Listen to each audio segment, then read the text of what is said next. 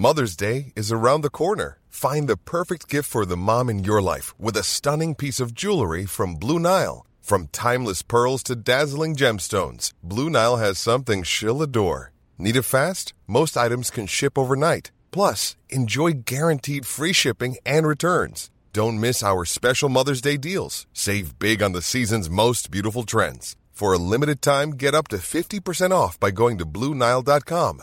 That's Bluenile.com.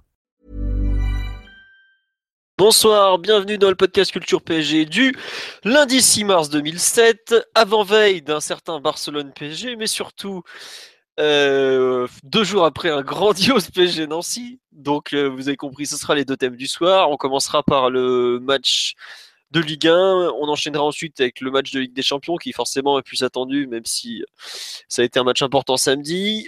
Au programme ce soir, euh, ces deux matchs plus les autres résultats du week-end. Pour en débattre, nous sommes trois pour l'instant, mais on sera quatre ensuite. Euh, Monsieur Martinelli qui est là ce soir, qui fait son retour. Salut. Euh, nous avons Alexis, toujours plein d'outrance. Salut à tous. Et nous avons notre ami Ryan euh, de Montpellier, du Real et de partout en Europe, qui nous rejoindra pour la, pour la partie Barcelone-PSG. Donc, on va d'abord revenir, je pense, pour une petite demi-heure environ sur le, le match de ce samedi avec euh, tout le monde sur le live déjà qui est en pleine forme. Oui, je sais, on est en retard d'une minute alors qu'on était en avance de 5 pour une fois. Euh, bonsoir à tous, voilà, Yuyu, Aubert, Nico, Pitch, Mrista, Arthur, tout le monde est déjà sur live. Donc bonjour à tous. Merci pour toutes vos réactions. On va commencer tout de suite PSG Nancy. Donc victoire 1-0 du PSG sur un penalty de Cavani à la 79e de mémoire, euh, provoqué par Serge Aurier sur une très belle passe d'Atem Ben Arfa. Seul but du match, victoire 1-0. Et euh, le PSG qui colle toujours à Monaco, qui sait de son côté de balader face au FC Nantes dimanche soir 4-0. Euh, nice est toujours dans le coin, puisqu'on va faire un petit point en course au titre comme toutes les semaines maintenant. Après, en fin de partie sur PSG Nancy. Euh, le fameux pouls du match, euh, bon allez, je, vais m'y coller. Bah, faut bien le dire, ça a quand même été une sacrée purge ce samedi, on va pas se mentir. Euh, pas beaucoup d'occasions franches en première période, voire même très peu, à part la vite fait la frappe de Pastore, l'espèce de demi-volée. Mais c'est à peu près tout de mémoire. Non, le but refusé, bah, enfin bon, voilà, euh, pas grand chose. Deuxième mi-temps un peu meilleur. Le PSG a pris beaucoup de risques, a frôlé le chaos nancéen sur un contre très très bien mené où il a fallu une intervention divine nommée double poteau. Bon, euh, puis finalement, le penalty, euh, bon, on n'a même pas fait un thème tellement il nous paraissait évident qu'il y avait penalty. Euh, triple contact, épaule, cheville, gardien qui arrache un peu tout au passage. Bon, voilà, j'avoue que pour moi c'était assez évident qu'il y ait penalty. Paris s'impose finalement 1-0. Je vais pour moi, c'est mérité malgré tout. Euh, bah, Nancy a eu euh, deux occasions, passé son temps à défendre, a refusé un peu de jouer quand même. Bon, le PSG, c'est eux qui ont la meilleure occasion du match. Donc. euh. Ah, euh, Guedes, euh, quand il est contré euh, vers la, vers la ligne, euh, c'est quand même pas mal aussi, je trouve. Ah oui, à, part- à part le, Le double oui, poteau, du double poteau, d'accord, Oui. Tu as raison, oui. Non, mais c'est vrai qu'ils ont eu deux, deux vraies occasions. Euh, deux vraies occasions, c'est plus, par exemple, que ce qu'avait fait Toulouse dans un match très similaire qu'un jour après. Il y a nos amis monégasques qui se moquent et qui disent quadruple contact. Non, non, non. Le seul quadruplé, tu verras en fin de saison où il sera. Euh, plus sérieusement, euh, voilà, un match euh, difficile contre une équipe vraiment très défensive. On nous dit que la purge était prévisible. Bah oui et non, parce que on pensait quand même que le PSG ferait peut-être un peu mieux en début de match avec une compo quand même euh, très offensive, euh, Pastore dans les trois du milieu, alors que jusque-là il avait été utilisé que dans les trois de l'attaque. Bon, un match compliqué une nouvelle fois et bon, on s'en sort euh, un peu comme pas loin d'être un miracle comme contre Lille, mais bon, pas loin non plus quand même. Voilà, Alexis ou Mathieu sur ce sur le match en général, ce que vous en avez pensé? Ah, Vas-y, Marty. Bah, toujours, toujours des difficultés face, à, face aux équipes qui viennent, pour, euh, qui viennent au parc défendre très regroupées. Bon, Nancy sur ce match ça a été euh, Toulouse encore plus, euh, ça a été pareil que Toulouse, en, en encore plus fort. hein. Ils ont, ils ont ils ont fini le match avec euh, 22 ou 23% de possession, il me semble. En tout cas, ils ont été assez, à ces niveaux-là pendant un, long moment de la partie.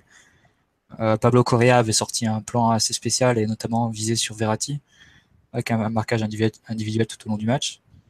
Et de son côté, Emery, bon, il était un peu tiraillé entre euh, la volonté de la nécessité de préserver des joueurs avant le, choc du Barça et la, la nécessité aussi de, de prendre des points. Donc, on s'est retrouvé avec une composition avec Verratti et Pastore en relayeur et trois, et trois attaquants, donc a priori plus à même de, de forcer un peu la décision que, que certaines compositions qu'on a pu voir euh, cette saison au parc. Mais, au final, cette composition, ça pas vraiment, ça a changé. Il y a eu plus de bonnes choses que, face à Toulouse, mais on n'a pas vu énormément d'occasions pour un mi-temps. Je pense qu'il y a pas mal d'imprécisions. Euh, et globalement, un manque de rythme assez général. C'est un peu euh, le travers dans lequel on retombe un peu, un peu systématiquement. Et en deuxième mi-temps, là, on a, pris, on a dû prendre tous les risques parce qu'évidemment, le 0-0, c'était un très mauvais résultat. Euh, Matuidi est rentré à remplacer Krikoviak. Euh, on a joué sans milieu défensif tout, le, tout, au long de la deuxième période, donc on a pris vraiment des, très gros risques pour forcer la décision. Et après, Corbin Arfa aussi est rentré, et Draxler. Vraiment, c'est, on, a, pris le risque de, se, saborder défensivement, d'offrir à Nancy d'énormes, possibilités en contre-attaque. D'ailleurs, la Emery l'a signalé en conférence de presse d'après-match. Il a dit que la maîtrise des transitions adverses avait été avait été très mauvaise et je pense effectivement que c'est l'un des matchs où Paris a le moins maîtrisé les offensives adverses. Bon, c'était un risque calculé parce que Nancy c'est pas forcément une équipe très habile techniquement, mais il a fallu quand même prendre d'énormes risques euh, pour forcer la décision et on s'en sort bien.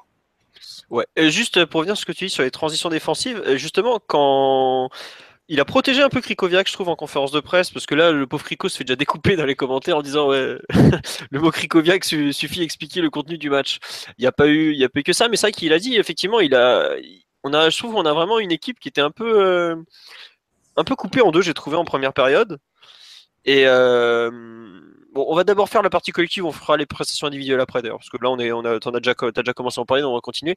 Euh, il a vraiment été intéressant défensivement, mais par contre c'est vrai qu'offensivement, euh, on était complètement arrêté, statique en première période.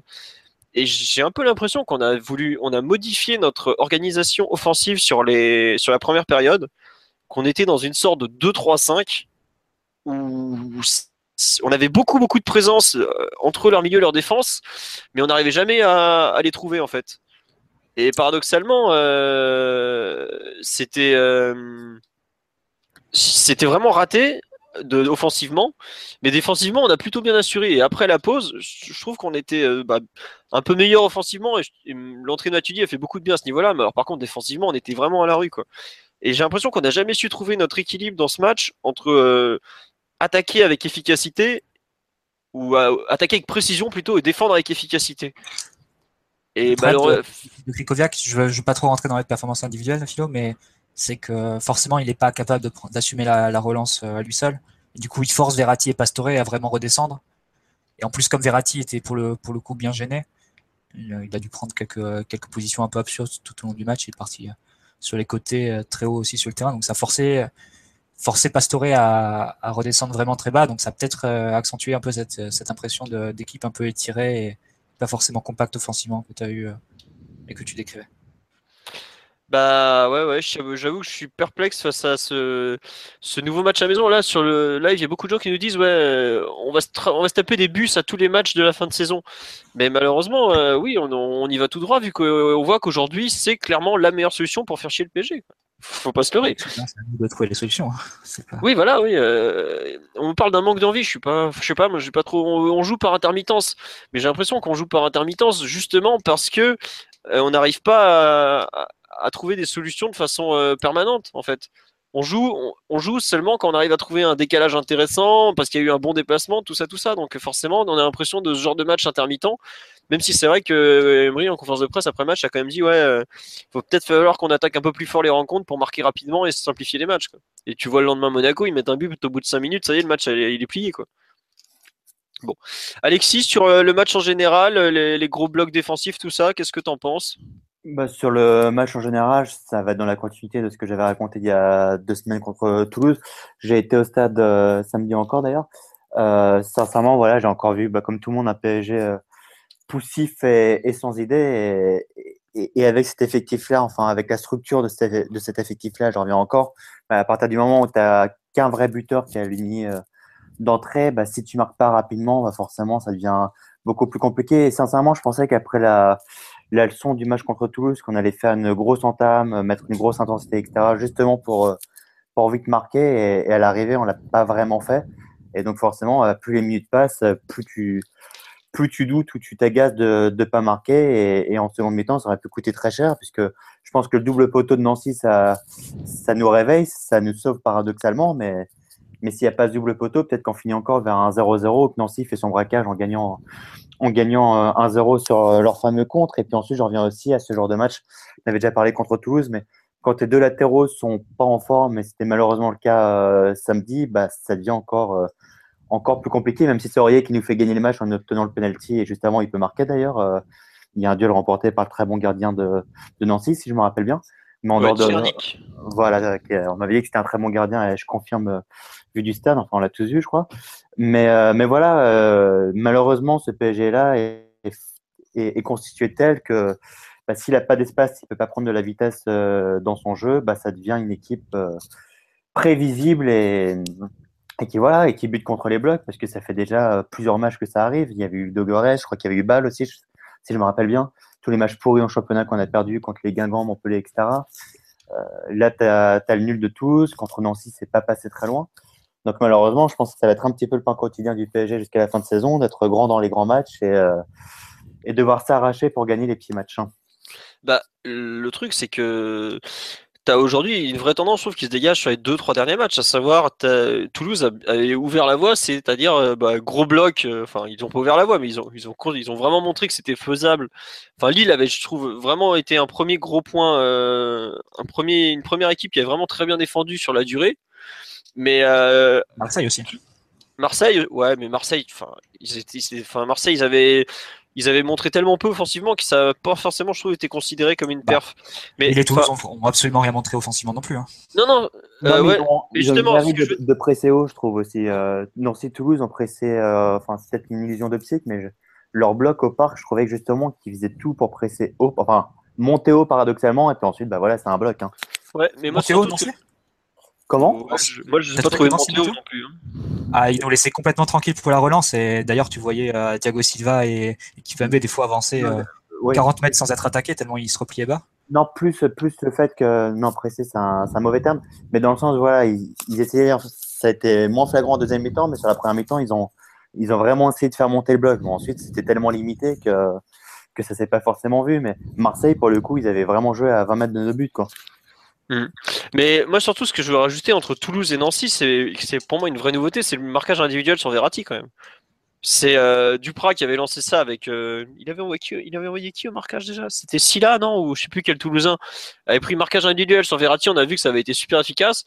Euh, là, j'ai trouvé pareil que Mawassa avait fait un super taf sur Verratti ce, samedi. Il a failli marquer. C'est lui qui fait la frappe en première mi-temps ou c'est Dia Je me rappelle plus. je crois que c'est Mawassa. Je crois que c'est ah, Mawassa qui fait la frappe. un marquage individuel sur Verratti, Fio? Quoi? Quand ça, euh, Dupraz avait fait un marquage individuel sur Verratti. Quand il est rentré en jeu, au bout d'un quart d'heure, il voit que ah, qu'il a mis le bordel dans sa défense. Il a sorti, euh, je sais plus quel milieu, et euh, il fait rentrer justement un mec spécialement en marquage individuel sur Verratti. Et à partir de là, l'influence de Verratti décroît fortement. Et aujourd'hui, il faut dire aussi que l'entrée de Verratti face à Toulouse, le premier quart d'heure, il est hallucinant. Il touche euh, deux ballons par minute, je crois, sur, la, sur le premier quart d'heure de sa rentrée. Ah ouais, ouais, et puis il fait un Somalia, voilà, c'est Somalia qui avait fait un marquage. Et il le fait rentrer au bout de 11 minutes, tu vois. Il sort JCP pour faire rentrer Somalia afin d'annihiler un peu Verratti parce qu'il faisait tout. Et là, j'ai vraiment l'impression que on se retrouve dans ce genre de situation où on avait déjà du mal face au bloc sans, marquage individuel sur Verratti. Si en plus il nous rajoute ça, ça aide pas quoi. Alors effectivement, euh, on nous parle effectivement du manque de réalisme. Et je suis d'accord que euh, bah, je vois hier, je crois que Monaco ils mettent 4 buts en 6 frappes. Nous le samedi, il me semble qu'on a fait, je sais pas, encore une dizaine de frappes cadrées. 21 frappes on a fait, mais combien de cadrées? Pas cadrées, pas, toutes cadrées évidemment. Je, vais vous sortir les chiffres. Euh, effectivement, on n'est pas du tout réaliste et ça nous plombe. Ben, on, on fait 7 tirs cadrés pour un but, quoi. Et 23 tirs au total d'après la LFP. Euh, voilà, effectivement, il y a un souci de réalisme, mais euh, je trouve que globalement, c'est quand même un peu inquiétant parce qu'on n'a pas beaucoup de. On n'a pas beaucoup de solutions face à ce type d'adversaire et... on n'avance pas quoi. Ce que, dit Nico sur live, c'est très vrai. C'est ce qui fait notre force, pressing, contre dans les transitions. on est sur des matchs où on n'a pas ce genre de truc en fait, on a le défaut de l'inverse des PSG de l'année dernière. C'est-à-dire, on a une équipe qui bah, qui est pas à l'aise finalement quand elle a 80% de position de balle euh, contre les blocs, parce qu'on a trop de joueurs qui offensivement ont, des profils similaires. Là, je regardais la compo euh, samedi quand elle tombe, malgré les absences de Di Maria et Drasser qui étaient sur le banc, elle était sexy sur le papier. Mais en fait, on a tellement de, comment je pourrais dire, de joueurs qui aiment bien avoir le ballon dans les pieds. Et, et Cavani, c'est pas le joueur qui va trop décrocher, etc. Enfin, qui va être le, le roi des appels en tout cas. S'il n'a pas de ballon dans la profondeur, bah, euh, voilà, c'est pas, pas son rôle de, enfin, c'est pas dans sa nature de décrocher. Bah, du coup, ça donne beaucoup de joueurs qui, euh, le terme un petit peu fort, mais euh, voilà, qui, tricotent. Et donc, du coup, bah, face à des blocs comme celui de Nancy, bah, tu, tu te retrouves vite à être prévisible avec la balle, ce qui s'est passé samedi. Hein. Après, faut pas tout, noir- tout noircir non plus. Je pense qu'en première mi-temps, tu as allez, 6 ou 7 échanges axiaux en combinaison courte entre Pastore et Verratti qui font euh, exploser la première ligne de pression euh, nancéenne. Et tu te retrouves après dans des situations assez favorables face à leur défense. Après, il te manque un peu de précision.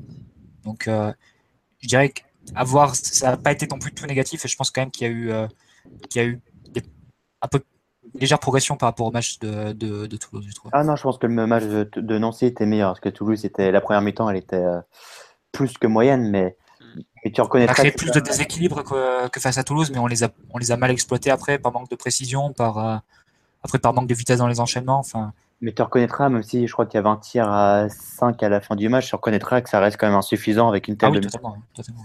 Donc euh, c'est tout le problème. Ouais, il y a aussi un point, moi je trouve qu'on n'aborde pas assez, c'est que les coups de Peretti ont quand même pas été très bien tirés ce week-end. On On a en a encore pas. euh, 13 corners et ça a été catastrophique sur les corners. Alors est-ce que Nancy c'était particulièrement bien préparé? Ou est-ce qu'on n'a pas été précis Euh, Le seul corner qui a été dangereux, c'est un où ça finit contre son camp quand même. Oui, et d'ailleurs, le but est refusé justement, ou j'ai pas revu les images pour être honnête. C'est mais- super dur à dire. Alors l'arbitre de touche, euh, qui est franchement super bien placé, il lève tout de suite le drapeau. Euh, avec, la- avec le euh, ralenti de Jean-Jacques, euh, roi du zoom, M. Salem, on voit que dalle comme d'habitude. Euh, mais donc euh, voilà, moi je fais confiance à l'arbitre. Honnêtement, il est mieux placé que tout le monde. Quoi.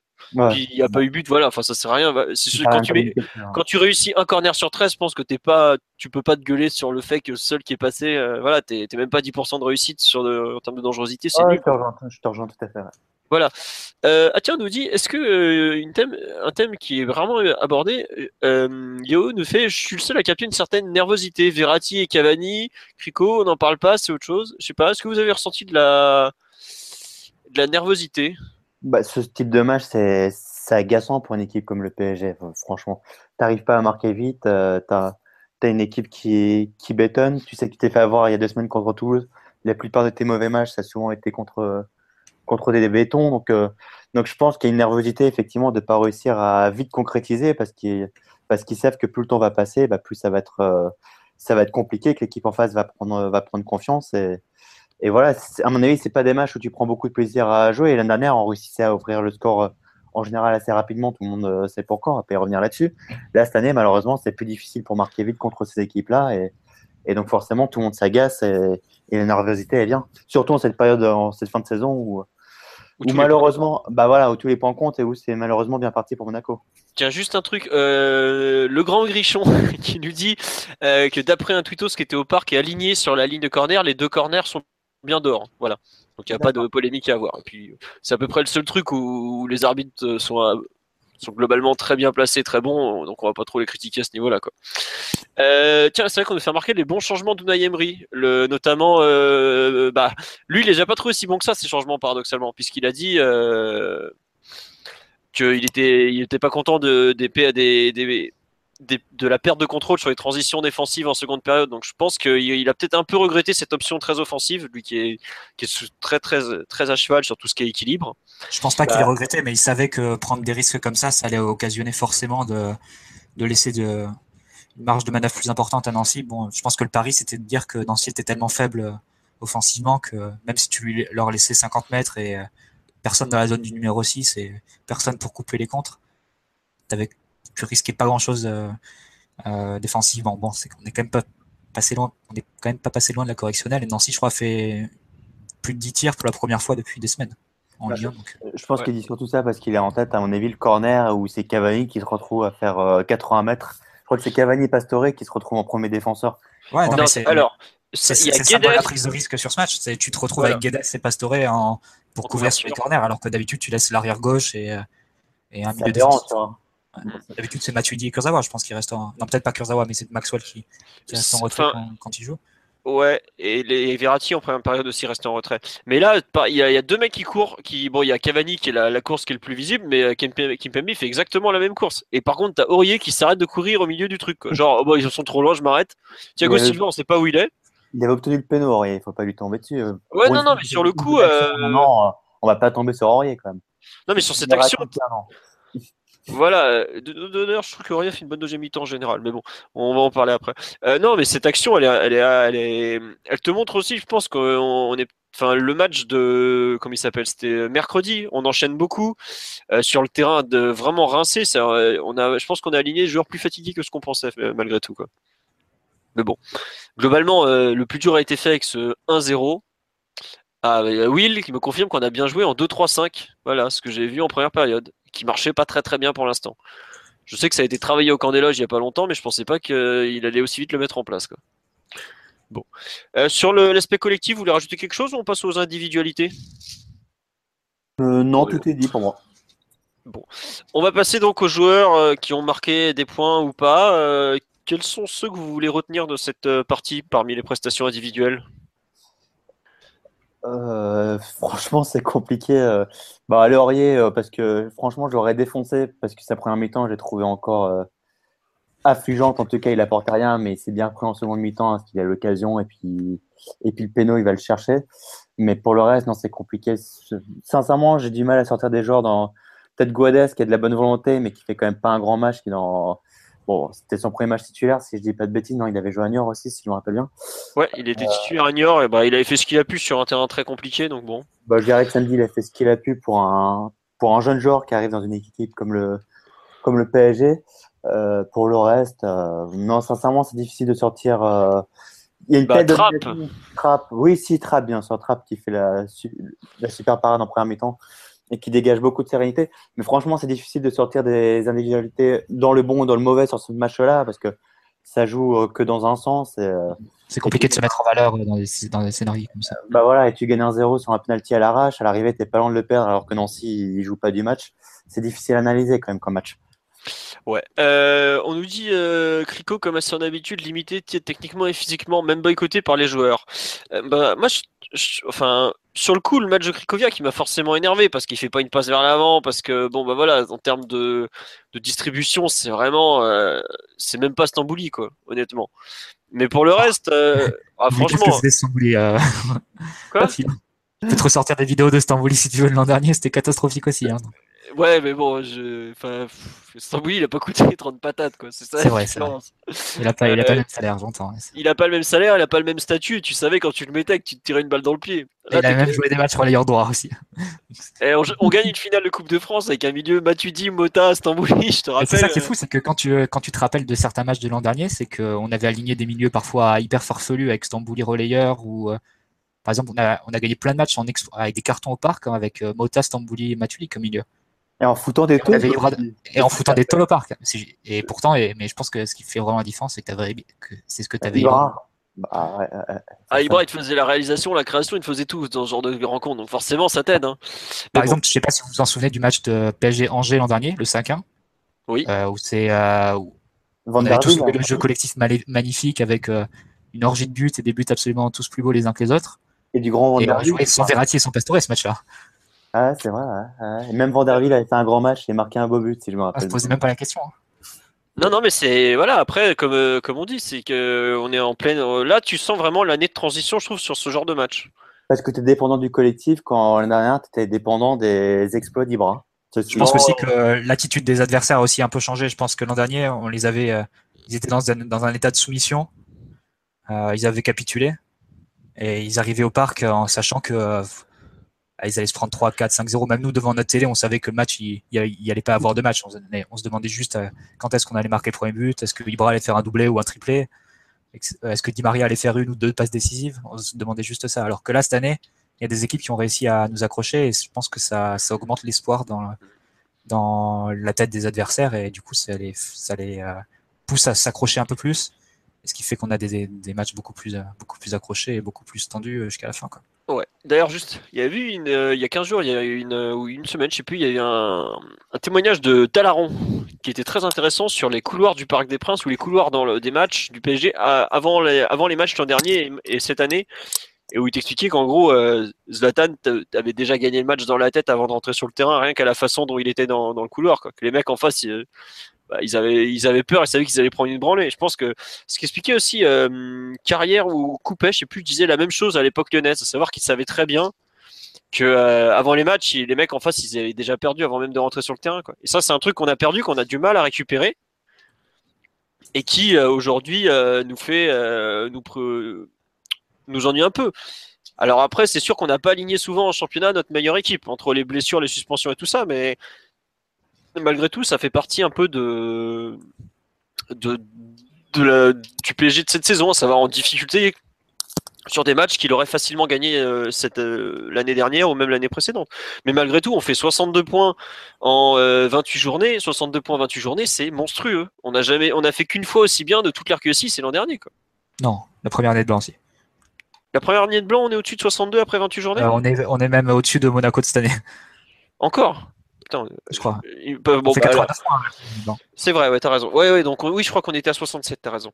En fait, la seule année où on n'a pas fait ça, euh, sous blanc, c'est quand Yvon était blessé après la partie de saison. Et avec, et avec euh, Carlo aussi, on fait pas ça. Ah oui, non, mais je parlais des, trois dernières années où, l'équipe était plus stabilisée quand même que la première année sous. Tu as, raison, mais bon.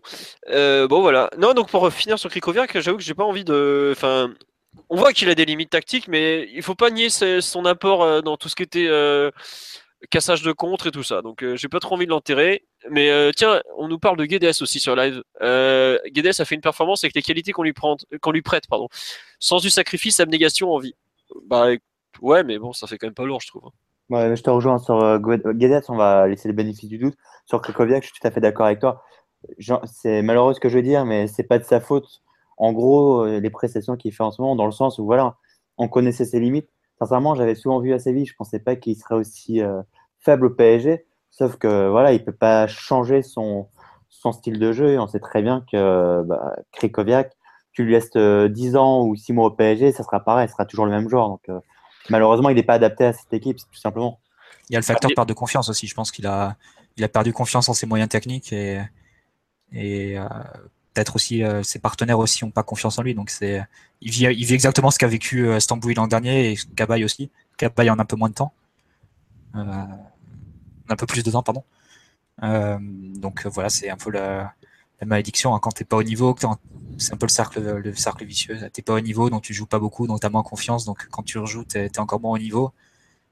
Et voilà, c'est ça prouve encore une fois la difficulté de, de s'intégrer dans ce milieu du PSG qui est quand même très très compétitif.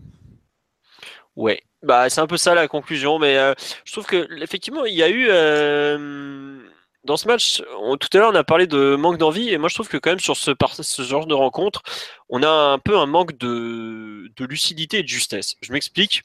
On a vu Pastore qui a fait, euh, qui a eu un déchet hallucinant. Je crois qu'il a perdu 38 ballons. C'est dans le top 5 des, des, plus gros, des plus grosses, des plus gros. Bon, vous avez compris. Dans il, y a, il y a 5 joueurs qui cette année ont perdu autant de ballons en un match de Ligue 1 à partir de là, euh, ça te limite. Tu as euh, Lucas qui, est, bon, qui a fait un match moyen. Tu as Cavani qui est unidimensionnel, on le sait, euh, ça fait partie de l'état des lieux. Tu as Guedes qui est gentil, qui pousse un peu le ballon. Verratti, voilà, qui a été bien pris, qui en plus, comme on le fait remarquer, a quand même touché pas mal le ballon. Tu te retrouves avec une équipe où bah, tout de suite c'est vachement plus compliqué de marquer des buts face à une équipe renforcée. J'ai l'impression que quand on commence les rencontres, ils n'ont pas envie de marquer le premier but. Quoi. Enfin, c'est pas qu'ils ont pas envie, c'est qu'ils se mettent pas en état de, dire on, met le premier but, on fait le taf et après on s'amuse. Et tu vois, genre, Lucas, à un moment qui tentait des espèces de déviations techniquement super dur à faire, alors qu'il n'arrive pas à faire une passe à 3 mètres euh, une minute avant. C'est question de volonté, Philo. C'est juste que jouer dans, une, dans des espaces plus courts et avec moins de temps pour, euh, et avec moins de temps pour prendre des décisions, bah forcément, c'est beaucoup plus difficile et ça demande euh, un niveau, un niveau de précision, un niveau technique qui est, euh, difficile à atteindre et difficile à atteindre sur la durée. Donc, euh, Marquer du stade. que ce soit une planté. Les joueurs, effectivement, ils veulent, ils veulent marquer en premier et surtout qu'ils savent très bien que ça leur faciliterait, faciliterait énormément la tâche vu, vu du match de Barcelone mercredi. Donc, euh, à la tête ou une question de volonté de mouiller le maillot, je sais pas quoi. Non, non, c'est pas une question de mouiller le maillot, mais je trouve qu'ils ont l'art de se compliquer les choses, tu vois. Bah, je suis tout à fait d'accord avec toi et du stade, franchement, ça se ressent vraiment. C'est pas que ça se regarde jouer, mais tu sens pas l'équipe qui a, enfin, moi je l'ai perçu comme ça en tout cas contre Nancy. Tu sens pas l'équipe qui, bah voilà, qui était sous pression, parce enfin plutôt il fallait mettre Monaco sous pression et qui s'était fait avoir de la même façon de, deux semaines avant, enfin dix jours avant même, euh, contre Toulouse. Franchement, je sais pas si le terme est le bon parce qu'évidemment qu'il il voulait gagner ce match, mais, mais ça donnait un peu euh, le sentiment de manquer de, j'aime pas ce terme, mais de niaque un petit peu, tu vois, mais pas niaque dans le sens où ils ont pas envie de gagner le match, dans le sens tu t'attends à qu'ils mettent le feu, etc. euh, Qu'ils fassent 5 premières minutes de, de folie, qu'ils mettent Nancy euh, sous pression. Sincèrement, en première mi-temps, j'ai pas vu beaucoup, euh, même si on en a pas mal d'occasions, attention, hein, mais j'ai pas beaucoup vu euh, Nancy sous pression. Ensuite, peut-être que c'est une consigne d'Emery aussi de contrôler, etc., de gagner entre guillemets de, à l'usure, de pas se jeter dans, dans la gueule du loup. Mais honnêtement, les entames de match contre les bétons, elles sont un petit peu euh, étranges. Bah, c'est ce qu'il a dit. euh, Moi, je suis un il- peu un- Oui, vas-y, Mathieu. Non, mais vas-y, vas-y, Philo, termine. Non, je disais, c'est ce qu'il a dit. Visiblement, euh, l'entame de match, ça lui convient pas, et je pense qu'on aura une attitude un peu différente les prochaines fois. Et autant, je trouve qu'on avait trop, trop, trop bien. On avait très bien entamé le match contre Lille. Je sais pas si vous vous rappelez, on fait une très bonne première demi-heure, mais on se casse un peu les dents parce qu'ils étaient ultra renforcés, qu'on avait un peu loupé le coche. Autant contre Toulouse et là contre Nancy, t'as l'impression qu'ils sont passés la première mi-temps à faire trois passes en mode bon, bah, il y a bien un moment où ça va s'ouvrir. Ah bah non, ça s'ouvre pas. Bah, Moi, je suis bah- un peu en désaccord avec toi, Philo, euh, sur ce point-là, parce que je trouve que les matchs de Toulouse et de et de euh, Nancy. Nancy, pardon, euh, sont un peu euh, sont un peu indistingués. Et d'ailleurs, l'exemple de Pastore le, le symbolise assez bien. Tu citais 38 ballons perdus. Rappelle-toi des, euh, des mi-temps de, de la mi-temps de, de Nkunku et de, et de Rabiot en relayeur face à Toulouse. Là, c'était euh, c'était le l'excès inverse. Il y avait un excès de sécurité, les passes à 3 mètres, euh, aucune course, aucune, euh, aucune prise d'initiative vers l'avant. Pastore, il avait pour consigne, et de toute façon, c'est dans sa nature, c'est un joueur qui se distingue par sa vision de jeu et il va avoir tendance à, à tenter tout ce qu'il voit en fait. Et euh, je- sur ce match-là, je pense qu'il y avait vraiment la volonté de, de, de, de prendre tous les risques offensivement, de façon comme à tous les coups la balle revenait, vu que Nancy n'essayait pas de développer de contre-attaque ou, d'attaque. Pour Moi, je moi, tu vois. plutôt comme ça, la- la- le nombre de pertes de balles. Il y a eu beaucoup de, de tentatives de, de passes. ça- D'ailleurs, Pastore, je pense, réussit 9 dribbles sur le match. Il tente beaucoup d'actions solo. euh, ça, tu vois, c'est une attitude. rideau. Donc, je- moi, je, je, partage pas trop ton interprétation sur l'attitude euh, euh, de, de trop de sécurité sur ce match face à Lille. J'ai eu l'im- l'impression inverse Face à Nancy, tu veux dire. face à, que face à Toulouse. Bah, tu vois, après, pour moi, il y a Pastore, c'est un peu un cas particulier par rapport à ce que tu compares, parce que c'est un joueur qui jouera, euh, qui a un jeu vraiment à part dans l'effectif du PSG, qui a un profil unique. Mais euh, c'était plus un peu euh, les autres. T'as pas l'impression qu'ils étaient spécialement, euh, je sais pas, j'ai vraiment un peu une sale impression de léthargie en mode, ouais, bon bah c'est bon, euh, ça va s'ouvrir au bout d'un moment. euh. Bon, après voilà, euh, co- comme, tu le dis, Pastore, euh, il fera forcément des trucs différents, il perdra forcément plus de ballons que les autres vu, vu le jeu qu'il a, euh, les angles impossibles qu'il cherche, tout ça, tout ça, c'est forcé. Mais je sais pas, globalement, j'avoue que je suis un peu dubitatif sur nos, nos entames de match. euh, et je... Bon, je reste un peu circonspect, euh, sachant qu'on va encore se taper pas mal de blocs à la maison, je pense, d'ici à la fin de la saison. Le problème maintenant, c'est que tu as vraiment plus de temps pour travailler. Tu as des matchs tous les trois jours. Le lendemain des matchs, tu as des crassages. La veille des matchs, tu as juste une séance de mise en place euh, où, euh, où la récupération est aussi au cœur des débats parce que tu veux pas non plus user les joueurs à, la veille des matchs alors qu'ils enchaînent tout le temps. Donc c'est très compliqué. Hein, je sais pas si Emery a beaucoup de marge de manœuvre pour travailler euh, beaucoup de solutions. Peut-être qu'il lui reste encore. Ce qu'il n'a pas vraiment tenté, c'est de changer quelques hommes ou de changer, de, ou changer carrément de système, de passer à deux attaquants? Non, oui, non, mais c'est tout le problème. euh, pour moi, la clé, elle serait, serait là. On voit bien que la différence entre le 4-3-3 ou 4-2-3-1, sincèrement, contre les bétons, elle est, elle est minime. Ça change pas grand-chose. C'est vraiment, c'est pour ça que je parlais de structure tout à l'heure, euh, de défaut d'effectif. C'est dans ce- le sens où Emery, malheureusement, il est condamné contre les bétons à toujours jouer comme ça. Et quels que soient les animateurs, évidemment, normalement, c'est plus facile avec un, un Di Maria et un Dressler en, en grande forme contre, contre ces bétons.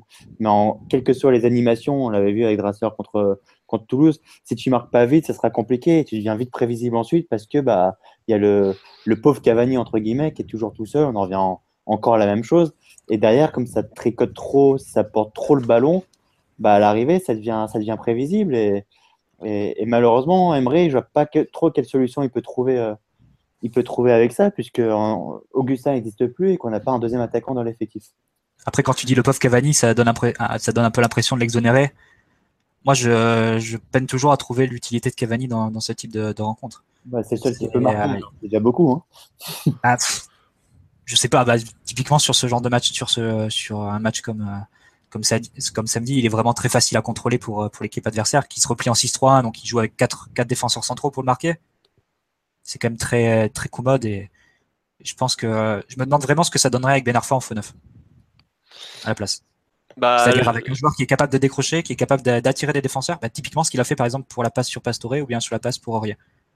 C'est-à-dire qu'il attire un défenseur et il libère de l'espace dans, dans le dos, dans lequel s'engouffre un joueur qui part de derrière. Donc, dans, dans ces deux cas-là, c'était Ben Arfa, c'était Pastore et, et Aurier. Et je trouve que c'est un profil qui est, qui est, plus intéressant pour, pour l'équipe dans ce type de situation-là. J'entends évidemment que Cavani, c'est un, un, attaquant bien, bien, bien supérieur à, à Ben Arfa. Il ne s'agit pas de, de, le contester, mais c'est une question de profil. Je, je pense qu'il faut, qu'il faut régler parce que son apport dans ces matchs-là, il est, il est pas, il est pas net. Ouais. On construit à 10 quand on. C'est vrai, c'est vrai. Non, mais tu as aussi le. C'est vrai qu'il y a eu un exemple qui avait très bien fonctionné, c'était contre Bastia en Coupe de France, mais euh, voilà, c'était Bastia, c'était la Coupe de France, ils, je crois qu'ils ont. Enfin, ouais, sur ce match de Bastia, de Bastia, je pense que Ben Arfa, il est à l'origine de 5 ou 6 1-2 dans le match. Mm.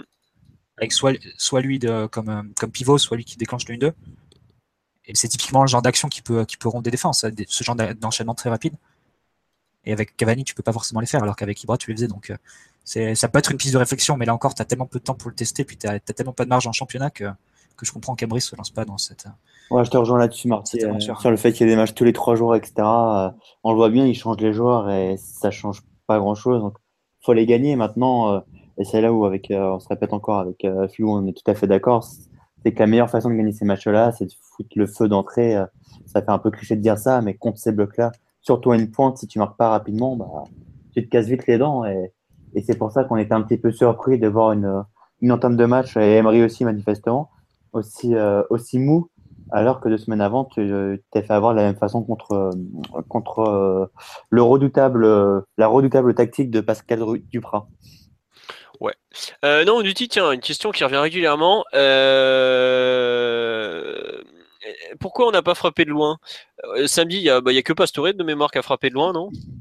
Oui, ouais, voilà. Mais je crois que c'est tout ça. Voilà, mais en fait, c'est sûr, surtout que déjà, on n'a pas des joueurs qui naturellement. Euh, non, Draxler aussi a tenté ce chose de loin, il a, tué un pigeon. Euh, on n'a pas des joueurs qui naturellement vont tenter de loin, et il y a tellement de joueurs en face que euh, c'est pas forcément évident de, tenter sa chance parce que tu, vas être contré à de nombreuses reprises. Donc à partir de là, tu ajoutes l'un plus l'autre, voilà, tu obtiens ce, genre de partie où as où tu frappes pas loin, où tu es un peu bloqué. Bon, voilà. Euh, concernant la course au titre, parce que là je pense qu'on a un peu fait le tour, les prestations individuelles, comme bon, on n'a pas grand chose à en retenir, à part euh, le très bon match de Trapp et bah, un peu tout ce qu'on a dit. Euh, est-ce que ça a été un week-end pour rien finalement avec la victoire de Nice à Dijon et la victoire de Monaco sur Nantes? Bah D'abord, il faut quand même souligner une chose, je crois qu'il y en a pas mal qui l'ont relaté sur Twitter. Je crois que c'est quasiment du jamais vu, trois équipes qui ont un tel rythme parce qu'on, j'ai pas les stats en tête, mais on, parle entre guillemets d'une saison un peu ratée en championnat du PSG, du fait que euh, Paris est pas en tête et a égalité de points avec euh, avec Nice et que pour l'instant Monaco est très bien parti pour être champion. Mais il faut souligner que Monaco est en train de faire un champion. Enfin, Paris est pratiquement sur le même temps de passage que que les années précédentes. Je crois que Marty a, a, les chiffres, il me semble, si je me rappelle bien.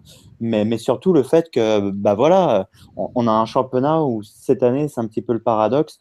Euh, les équipes en haut de tableau ont jamais été aussi fortes, ont jamais été aussi régulières. Et donc, du coup, bah, le peu de matchs que le PSG entre guillemets raté en, en championnat, bah, ça risque de coûter très cher puisque Monaco, euh, Monaco, on voit bien qu'ils sont dans, ils, baissent pas de pied, ils sont dans la forme de, de leur vie ou en tout cas ils font la saison de leur vie pas loin. Pareil pour Nice qui mine de rien le même nombre de points que, que nous. Et, et les calculs qu'on fait, ils sont très simples. Pour qu'on soit champion, il faut que Monaco, grosso modo, rate deux matchs. En partant, enfin, ne gagne pas hein. deux matchs de plus que nous. Hein voilà, sachant que Paris, ça paraît, j'espère me tromper, mais a priori, on va pas gagner tous nos matchs. Ça veut dire qu'il faut calculer au moins que Monaco se prenne les pieds dans le tapis euh, entre 3, 3 à 4 fois, grosso modo, tu vois, en partant du principe que Paris gagne pas tous ses matchs. Alors, je sais bien que les matchs, ils vont s'accumuler, que le titre, euh, ça, se, donne euh, fin mai, qu'il y a des matchs tous les 3 jours, etc., etc., qui va avoir la pression. Mais sincèrement, c'est vrai que j'ai du mal à être optimiste sur le fait que Paris puisse récupérer ces fameux 3 points. Je pense que les nuls contre Monaco et Toulouse ont été malheureusement les, les nuls de 3 après une première partie de saison qui, pour le coup, a été ratée. Enfin, en championnat en tout cas. Hmm. Je sais pas, j'avoue que. C'est que Monaco et Nice ont autant de points que la saison dernière, à la fin, de à la fin des 38 journées. Avec 10 journées en moins, ouais. avec, 10 journées en moins. Ouais, ce que je te disais, on est en train de battre des records là. Enfin, de précocité en tout cas. Ah bah, là, ce que, que l'année dernière a été particulièrement médiocre pour les concurrents du PSG. Donc c'est aussi ça qu'il faut, qu'il faut. on, avait 30, on a quand même fini avec 30 points d'avance, tu vois, c'est pas 10 points d'avance. Donc, euh. Comme le dit ton collègue Mafrovic sur le live, euh, c'est jamais arrivé qu'une équipe avec 62 points à ce stade ne termine pas championne. Bah, cette année, il y aura au moins deux couillons. Parce que euh, voilà. Et puis c'est vrai qu'on nous dit il y a euh, a pas que ce que tu cites comme euh, comme problème. Il y a aussi Saint-Théo-Parc, Toulouse où on faisait 1 sur 6, Guingamp où on gagne pas. moi je rajouterais ouais saint en début de saison, c'était honteux quoi. Ouais, Marseille, mais j'ai fait exprès de mettre la première partie de saison de côté justement parce qu'en gros on, fait un petit peu la même opération commando qu'on avait fait en 2014 là où où Blanc avait tapé sur avait fait preuve de, pour une fois, de caractère en, en tapant notamment sur Cavani. Il avait dit qu'il était revenu trop tard, etc. À l'arrivée, on avait fait notre série, même une défaite à Bordeaux, ça ne nous avait pas coûté le titre. Là, malheureusement, cette année, euh, bah, les dieux nuls, c'est que de nuls, c'est même pas des, des, défaites contre Toulouse et, et, Marseille. Monaco a un tel rythme de fou bah, que malheureusement, ça peut, j'espère me tromper, hein, mais c'est en train de nous condamner en tout cas. Je pense que maintenant, il, reste que deux scénarios qui, euh, qui ouvrent la porte à un, éventuel titre. C'est soit on fait une série à la, à la Bordeaux 2009 euh, et on termine avec genre 10 victoires. Euh, ce qui nous mènerait à 92 points. Donc, a priori, je pense que ça devrait, être, ça devrait, être, suffisant. Bien alors 9 victoires et un nul, quoi. Ça ferait 90 points. Euh, normalement, ce serait suffisant. Mais bon, là, franchement, ce serait, serait quand même un gros exploit avec la Ligue des Champions. Si en plus on se qualifie demain, après-demain, donc c'est vraiment très difficile. Puis il nous reste encore les coupes. T'as la finale de, de, de, as la finale de Coupe de la Ligue, en Coupe de France, au moins en demi-finale. En Ligue des Champions, on ira au moins en quart. Disons, je sais pas, 7 victoires de nul, une défaite. Je termine avec 23, 24 points sur les 10 derniers matchs. Que Monaco va sûrement faire éliminer. Un effondrement de Monaco qui, qui gagnerait que 5, sur les, que 5 fois sur les 10 derniers matchs. Honnêtement, j'ai du mal à y croire, surtout s'ils sont éliminés par City au tour suivant, donc, euh, enfin, les huitièmes de finale de Ligue des Champions. Donc, euh, honnêtement, je pense que là, les options sont vraiment très réduites. Et euh, ça va poser, ça va poser un peu un souci parce que si tu veux garder une chance, si tu veux garder une chance dans la course au titre maintenant, je me demande si c'est pas mieux de, de restreindre vraiment l'effectif et d'arrêter les turnovers en fait. Ou tant pis pour euh, Guedes, pour Ben Arfa, pour Kikoviak, pour Nkunku, pour euh, pour euh, même pour les deux latéraux remplaçants. Ouais, vraiment jouer tout sur les matchs avec une équipe à chaque fois très proche de l'équipe type. Peut-être une rotation par ligne, mais pas beaucoup plus parce qu'on a vraiment pas de marge. On peut vraiment pas se permettre de. Maintenant, à chaque faux pas, ben, on, sera, hors, course pour le titre. Je te rejoins tout à fait, mais je te rejoins tout à fait, mais le seul bémol, c'est que tu sais bien qu'il y a des joueurs dans cet effectif qui malheureusement ont un, un, physique un certain. Euh, Thiago Motta, les deux, les deux ailiers de Rassler et Di Maria, Pastore aussi, évidemment, j'oubliais. Donc malgré, malgré lui, euh, Emery, il est quasiment obligé de faire du turnover. Ensuite, sur les latéraux, etc., sur le fait qu'Emery, aujourd'hui, il faut qu'il mette l'équipe type pratiquement à chaque match, enfin, en tout cas en championnat, sinon on est cuit, ça, je te rejoins totalement. Bah, euh, dans tous les cas, enfin, si nous on est cuit, euh, aussi ils vont être cuits, hein. Mais bon, enfin, ils ont encore moins de turnover que nous, hein. Ouais, mais ils ont une préparation physique différente, Monaco. ils vont se sortir par City en plus. Enfin, ça fait que mais. Bon. Moi, je suis pas. Bon, enfin, ça, déjà, on en saura plus en fin de semaine, euh, enfin, la semaine prochaine, quoi. Typiquement, le match face à Lorient, par exemple, la semaine dernière, la semaine prochaine, pardon, quel que soit le résultat face, face au Barça, euh, moi, je serais assez contre de revoir un turnover comme on a vu face à Toulouse avec du Nkunku, avec, euh, avec les deux latéraux qui changent, avec euh, Kimpembe, avec Lucas. Enfin, je, trouve que ça ferait beaucoup. Et si, dans l'idéal, ce serait vraiment de, restreindre le groupe à 14-15 joueurs maximum, les 14 ou 15 joueurs les plus compétitifs. Et c'est avec cela que tu peux aller chercher le titre parce que les autres, ça affaiblit trop, trop l'équipe, je pense. Mm, je suis d'accord. Euh, ouais, bon. Euh, je vous propose de passer à notre match de, de mercredi. Notre ami Ryan qui est là pour en parler, savoir Barça PSG. Ryan, es-tu là? Est-ce que tu es arrivé euh, il y a bien un bon quart d'heure déjà, mon Je suis là, je suis là. Salut à tous. D'accord. Bonsoir. Donc, on va passer à ce Barça PSG de mercredi 20h45 au Camp Nou. Huitième de finale retour de la Ligue des Champions avec euh, effectivement bah, une certaine avance pour le PSG, savoir 4 buts d'avance quand même. Bon, on devrait réussir à s'en sortir. Non, plus sérieusement, donc euh, la fameuse remontada est dans toutes les têtes côté catalan. Je pas à trop parler avant, Philo. Non, je, je, vous raconte n'importe quoi parce que je suis en train de chercher le tweet annonçant le podcast pour euh, dire qu'on passe à la deuxième partie de l'émission en fait. donc euh, je, dis n'importe quoi. non, plus sérieusement, donc mercredi soir, euh, premier thème, euh, quelle équipe on peut attendre? On va commencer par le côté PSG. Euh, qui, quoi pour l'instant alors? Vous, espérez quoi aussi? Quel dispositif aussi? Bah, Je pense que ça va être les mêmes équipes que celle contre le Barça, ensuite en fonction des disponibilités. Mota, a priori, c'est totalement mort. Ensuite, il va falloir voir dans quel état sont Rabiot et, et Di Maria. Mais en dehors de ça, Silva à la place de Kipembe, ce sera le même 11 qu'à l'aller. Hein. Bah, Motet est suspendu en plus. Donc si Di Maria est là, ce sera soit Di Maria, soit Lucas en fonction de l'état physique de Di Maria. Ça va être la même équipe, il n'y a aucune raison de changer. Hein. D'accord. Il n'y euh, aura pas des vrais choix d'hommes, tu vois, parce que Di Maria, s'il joue pas, on sera bien, on sait bien que c'est parce qu'il sera pas remis physiquement. Mota, ça me paraît cuit, et, et donc Rabiot, par la même occasion, euh, va, va jouer. Quoi. Enfin, je pense, hein, je vois comme ça. Moi. Di Maria et Rabiot étaient bien présents à l'entraînement aujourd'hui. Bah, donc Oui. ils vont jouer, logiquement. Enfin, c'était un petit entraînement tranquille aujourd'hui, hein, je peux te le dire, ils ont pas forcé. hein. Bon. Non, j'avoue que je suis. euh, je me demande si on va pas changer de dispositif pour cette rencontre. euh, Pastore C'est-à-dire? euh, À quoi Ouais, ouais. Il y a 2-3-1 notamment ou. Il y a 2-3-1? quelque chose- Ah, Ouais, avec bah, Pastore Bah ouais, avec pas, Pastore qui, toi, qui tu mettrais, le milieu que Valo. t'as vu, le- le- tu mettrais le milieu que tu as vu en deuxième période face à Nancy où on s'est pris des comptes de 80 mètres face à une équipe qui aligne, euh, je sais pas qui en attaque. Toi, tu le mettrais au Camp Nou face à, face au Barça. Mais il faut C'est attaquer. Non, mais, euh, Il faut J'avoue attaquer, que. Non, mais euh, c'est surtout que après, euh, on, on- on s'est pris des comptes parce qu'ils attaquaient comme des comme des fous. Après, euh, si tu veux, euh, si Non, tu veux jouer différemment, 4-3 qu'à qu'à l'aller, Philo. Enfin, Bah, c'est surtout qu'en fait, le, le problème du 4-3-3 de l'aller, c'est que euh, aujourd'hui, on a Messi qui va être plein axe, qui, ce qui change quand même pas mal de choses. Enfin, vraiment en 10, on, je trouve que leur organisation. était plein axe toute la deuxième mi-temps aussi. hein. Voilà, allez, Ouais, mais quand Rafinha est rentré. Je t'avoue que moi, je, je sais pas ce qu'il va faire euh, par rapport, par rapport- en adaptation au 3-4-3 catalan en fait. La question, je suis d'accord que dans, dans l'idée, tu remets les mêmes. Ah, tu remplaces juste euh, Thiago Silva par, euh, comment il s'appelle, euh, par Kimpembe, euh, Kimpembe par Ah, Thiago. Silva, pardon. Ouais, ouais. Et, et voilà, mais sinon, je sais pas, je trouve que je sais pas ce qu'il va faire comme adaptation. Je pense que l'adaptation, elle sera pas forcément dans le schéma, mais plus dans la manière de presser ou dans la manière de ressortir le ballon, parce que forcément, le Barça, d'une, s'organise différemment pour sortir la, la balle et s'organise aussi différemment pour presser dans ce nouveau schéma. Donc l'adaptation, elle sera là, mais je pense pas qu'au niveau du schéma, au niveau des hommes, ça sera, ça sera très différent de l'aller. Ouais, je te rejoins aussi, encore. Ryan, Après, la question encore, c'est qu'on n'a pas eu beaucoup de temps pour le préparer. Tu dis aujourd'hui qu'on n'a pas beaucoup travaillé à l'entraînement. bah, Euh, euh, moi, Emery, il a, eu, il a eu trois mois pour analyser le premier match, le match aller. Là, il a eu euh, quelques semaines. Enfin, Non, mais la bonne nouvelle, c'est qu'il va avec 4 buts d'avance de plus que l'aller. Et l'autre bonne nouvelle, c'est si tu, joues, si tu joues pour attaquer, donc pour marquer, c'est que tu dois en prendre 6. Donc, il faut remettre. sept. 7, pardon, si tu en marques 2. Oui, voilà, mais je sais pas. Ryan, qu'est-ce que t'en penses du, du, du- de l'adaptation éventuelle parisienne?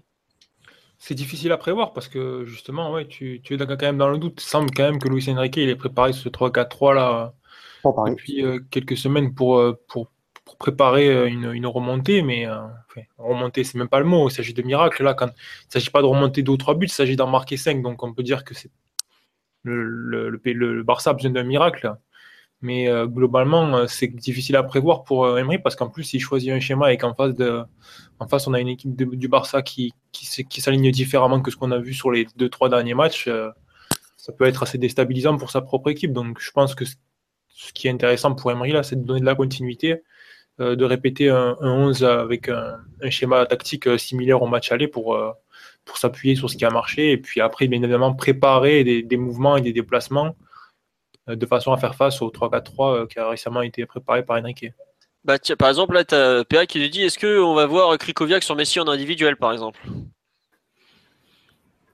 Je ne suis pas encore un jour sur le match de Nancy, c'est sur ma liste, je verrai ça demain normalement, mais euh, au au Quel- vu des difficultés qu'il a avec le ballon, euh, tout, ce qui est, euh, tout ce qui implique mettre Krychowiak au cœur de la relance parisienne, ça, ça paraît quand même une bonne recette pour euh, se compliquer euh, toute la partie relance et toute la partie, on va dire, sortie de balle sous pression. Donc, euh, Bah, il y a un truc très simple, c'est que si tu, si tu mettais Krikoviak à la place de Rabiot au match aller, tu marquais pas le troisième but. Entre autres, ouais, bon, il y a plein d'autres choses qui ne seraient pas se seraient passées différemment, je pense, mais ça met, ça met de suite l'équipe dans une disposition beaucoup plus défensive, en fait, je pense. C'est une posture où euh, le PSG ne peut pas viser la même, euh, le même niveau de maîtrise. Donc, euh, mettre quelque chose à la place de Rabiot devant la défense, ça, je pense que le message enverré- envoyé, ça serait bon, on va subir et on se prépare pour subir. Exactement. Et, et avec un avantage de 4 buts et le- le- tout l'intérêt que peut avoir essayer de marquer un but dans une rencontre comme ça, carrément tuer l'élimination, euh, je pense que c'est une posture qui n'est pas très intéressante pour le PSG. Ouais, je te rejoins tout à fait, Ryan. D'autant plus que de toute façon, la configuration du match, le PSG va être obligé de défendre. Donc ça sert à rien, entre guillemets, de, de se mettre encore, en- encore plus en position de défense, parce que structurellement, ce PSG-là n'est pas fait pour défendre. Et et à l'aller, on gagne 4-0 parce que justement, Emery, il surprend tout le monde, entre guillemets. On a, pas, on a joué l'attaque tout le match. Alors évidemment, quand le Barça il commence à, te priver le ballon dans les 20, comme ce qui s'est passé dans les 20 dernières minutes, c'est la meilleure équipe du monde. Tu peux, que subir. Mais, euh, mais je suis convaincu qu'Emery va dire à ses joueurs justement attaquer, attaquer, attaquer. Et je pense qu'on va avoir une compo, à mon avis, euh, offensive euh, mercredi, plus pour marquer un but que justement pour, pour pas en prendre. Parce que quoi qu'il arrive, la configuration du match, le Barça va avoir le ballon, etc. Ils sont meilleurs, c'est les meilleurs au monde dans ce domaine-là. Même si cette année c'était beaucoup plus diffi- difficile pardon, pour eux dans, dans ce domaine. Mais, donc, euh, Krekoviak, sincèrement, non, j'y crois pas du tout. Ouais, il y a un double intérêt, c'est que déjà marquer ce but, euh, ce fameux but qui, qui, euh, qui mettrait un terme à- aux chances du Barça, et euh, aussi le fait que le nouveau schéma du, du Barça, il est quand même très risqué, et normalement il va laisser des opportunités au PSG, notamment sur les phases de transition, et notamment sur le côté droit barcelonais, donc de gauche du PSG. C'est un, mouvement, enfin c'est un, c'est des mouvements très compliqués qu'ils ont le Barça, puisqu'ils sont en 3-4-3 losange avec le ballon et en 4-4-2 en phase défensive. Ouais, exactement. Et t'as trois changements de position de- d'une phase à l'autre. Euh, et t'as notamment Sergi Roberto qui, euh, qui sans ballon est censé être arrière droit et avec ballon il est milieu intérieur droit. Rafinha qui euh, est très très haut euh, avec ballon, qui doit redescendre à hauteur de sa de ses milieux de terrain sans ballon. Et c'est pour ça que je pense qu'il sera sur- sur le banc mercredi. C'est possible. Et face à l'Atlético, euh, on avait vu que le Barça était parfois un peu en confusion là dans, ces, dans, ce, dans ce passage Ouais, d'une phase à l'autre. Ça Et demande beaucoup de maîtrise. hein. Ouais, ça, ça demande une bonne maîtrise. C'est vrai qu'en plus de ça, il y a- il y a deux trois joueurs qui ont une exigence assez importante. Et en fait, si le PSG, si le, le Barça est pas dans une bonne situation, c'est pas bien organisé avec le ballon, ça peut vite devenir chaotique. Et euh, c'est le genre de situation qui peut permettre au PSG de sanctionner en fait. Donc, euh, c'est vrai que ça, ce qui peut être intéressant pour Paris, c'est d'aller jouer assez haut justement pour euh, essayer de, de mettre de la confusion et de mettre la pression sur le Barça qui, euh, à l'évidence, maîtrise pas ce 3-4-3 et euh, et essayer de sanctionner justement ce, ce manque de, de pratique sur ce schéma sur ce schéma tactique pour essayer de marquer le but qui va tuer l'élimination. Le modèle un peu, c'est l'Atlético euh, sur, le, sur le match il y a 10 jours, là, il y a une semaine. Euh, ils ont eu un peu de mal euh, pour entrer dans le match parce que je pense que le schéma en 3-4-3 les avait surpris. Mais après, à partir de la 10e, 15e minute et jusqu'à la fin de la première mi-temps, ils les ont vraiment baladés et ils ont joué dans leur camp. Ouais, Donc, pendant le- 10 minutes consécutives, le Barça ne joue pas un ballon dans le camp de l'Atlético. le Barça Et ils les ont vraiment pressés et, et avec un peu plus de précision et de, de pouvoir offensif, ils, ils marquaient et puis ils pouvaient gagner le match directement. Donc, euh, je Sincèrement, pense que le modèle à suivre, c'est un peu ça. ouais. C'est pas loin d'être le meilleur euh, joueur du, du match et le Barça fait un hold-up sur ce match-là, enfin un petit hold-up en tout cas. Mais juste une chose sur la compo d'Emery, rappelez-vous à l'aller, tout le monde avait été surpris qu'ils mettent deux latéraux aussi offensifs que, que Meunier et Kurzawa, donc c'est pour ça que je pense qu'il va faire le même coup à Barcelone et, et mettre que des joueurs offensifs pour justement euh, encourager euh, bah, Paris voilà, à se projeter vers l'avant. Je disais là qu'il y a une rumeur Maxwell, mais j'imagine mal Maxwell jouer alors que ça fait, ça fait un mois qu'il est au placard, hein, au plus ou moins. Bah, il a Ouais, joué on a travaillé trop de choses avec. Kurzawa. euh. Et puis on a travaillé trop de choses, notamment sur la relance avec Kurzawa et Draxler. Je pense que ce serait un peu hasardeux de changer ça maintenant, même si effectivement tu peux être tenté de, de sur Maxwell avec son expérience et tout, et surtout que Kurzawa à l'aller, c'est le seul joueur qui t'a fait une grosse faute défensive euh, pouvant amener un but. Quoi. Donc c'est Hmm. C'est vrai que On dans nous- des matchs comme ça où tu vas devoir faire vraiment très peu d'erreurs, tu peux être tenté de supprimer Kurzawa qui est peut-être le maillon faible du PSG, euh, du 11 du PSG. Quoi. Tiens, il y a deux questions là sur le live. Il y en a une, c'est à propos de. euh, Il y a même trois questions. On nous demande, euh, Clonolica, est-ce qu'il y a une individuelle sur Messi qui a déjà marché? Euh, Ryan, tu te rappelles d'une individuelle sur Messi qui a déjà marché Ou Alexis d'ailleurs, toi qui regardes beaucoup l'Espagne? Bah, qui regarde. euh, ça veut dire quoi qui a marché Ou Messi Enfin, n'a une- pas- une- ouais, une- une- un marquage individuel, euh, c'est au moment de, où on parlait de Krikoviak qui a déjà fonctionné réellement sur Messi. Non, mais le, mar- le marquage individuel. Enfin, Messi, c'est impossible de le sortir complètement d'un match. hein. C'est euh, avec individuel ou défense collective.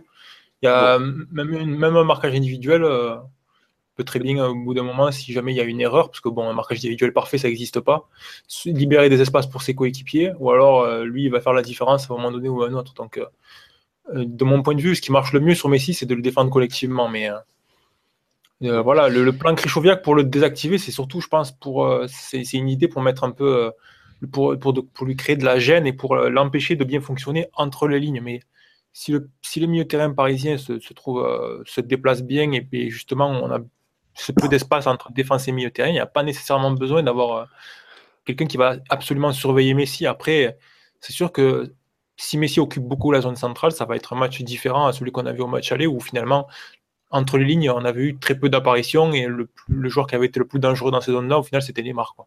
Genre, Deuxième genre, question. je rejoins juste Ryan sur euh, dessus et c'est évident qu'au match retour, on n'aura on aura pas une MSN aussi éteinte que, que d'où pourquoi on est beaucoup à penser qu'on va s'en prendre deux ou trois euh, au retour. Mais euh, et la deuxième chose sur, sur Messi, euh, Simeone, il a, il a, il a enseigné avec l'Atlético à chaque fois qu'ils ont réussi à, à sortir le Barça en Ligue des Champions. Euh, la recette, elle est évidemment collective. Hein. Parce que comme, euh, comme a très bien dit Sarri cet après-midi en conférence de presse, le talent, on peut pas l'arrêter avec, un, avec une individuelle. Ça sera, la réponse sera forcément collective. Bon, bah écoute, on verra. Euh, deuxième question, c'était euh, est-ce que Pastore a une chance d'être titulaire? Bah, ça dépend de l'état de forme euh, des autres, quoi. Enfin, ça dépend d'I Maria, grosso modo, non? Bon, euh, Ouais, ouais. Mathieu, c'est toi qui as dit oui? Non, non, c'est Ryan qui a dit Ah, oui. Vas-y, Ryan, je t'écoute. c'est, euh, oui, il a une chance. Maintenant, moi, moi Pastor, je le vois plus s'inscrire dans un plan où le PSG, c'est de mettre un peu plus le pied sur le ballon, peut-être. Je pense que vu le profil euh, des ailiers que Emery a à sa disposition, euh, des garçons comme Emery, Draxler et Lucas, ils sont peut-être plus à même de sanctionner des, espaces importants et surtout de, faire mal en contre si le PSG est amené à, jouer loin du but adverse, en fait.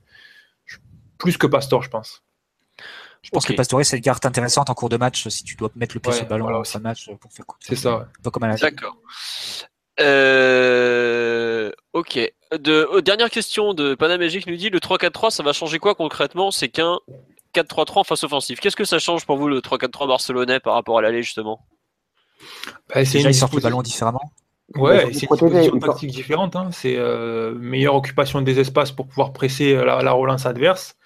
Il y a un- une ligne de 3 qui est formée naturellement, donc il n'y a pas besoin d'avoir de milieu de terrain qui va, par exemple, décrocher pour se mettre entre les défenseurs centraux. Donc on va dire que naturellement, c'est une disposition qui est peut-être un- plus à même de satisfaire le pressing et la phase de relance. Après, ça nécessite aussi des ajustements au moment où justement ils vont essayer de défendre. Donc la difficulté du 3-4-3, c'est surtout la transition défensive en fait. Et, sur- et ça, après, bien sûr, ça dépend du profil des joueurs. On n'en a pas trop parlé là, mais le choix des hommes sur la ligne défensive, ça va être très important. On s'attend à avoir Piqué, mais est-ce qu'à gauche, on va avoir un garçon comme Umtiti ou comme Jordi Alba? Parce que là, ça a changé drastiquement les choses. Et après, à droite, il y a également la même question avec Mascherano ou un autre, ou un autre joueur, ou Umtiti, qui, même Piqué, même je pense que Piqué va jouer dans l'axe, mais même il y en a vu Umtiti à droite aussi. Donc voilà, le comportement de la ligne défensive. c'était plutôt, sur les derniers matchs, c'était piqué à droite, Umtiti dans l'axe et Alba côté gauche, justement pour pouvoir faire la ligne de 4 défensivement une fois qu'il Voilà. plus le ballon avec Alba qui Et. Mathieu, et Mathieu Calderon, qui avait été très bon d'ailleurs. Ouais, et Jérémy Mathieu, mais tu vois, dans le profil d'arrière gauche, euh, enfin, qui peut jouer arrière gauche dans une défense à 4 pour la phase défensive. quoi. Et en plus, il est blessé. Mais Lucien Riquet, sur la tactique, on lui a demandé pourquoi il a changé. Il a dit la réponse est très simple c'est que quand, quand on attaque, ben, on a un joueur de plus derrière, on se sent plus, euh, plus en sécurité. Donc euh, la Ouais, réponse elle est là. ça, hein. ça, oblige, ça oblige plus que Bousquet à redescendre très bas pour, pour, pour sortir les ballons. Et c'est Enfin, en plus quelque chose qu'ils maîtrisent pas. Donc euh, c'est vrai que c'est un schéma tactique qui les favorise, mais ça demande une bonne exécution et surtout, faut pas que ça tergiverse trop ou qu'il y ait des grosses courses à faire pour les joueurs. euh, si- sinon, ça peut être compliqué pour eux en phase défensive. Quoi. Ça demande de la vrai. maîtrise et un bon niveau de confiance, je dirais.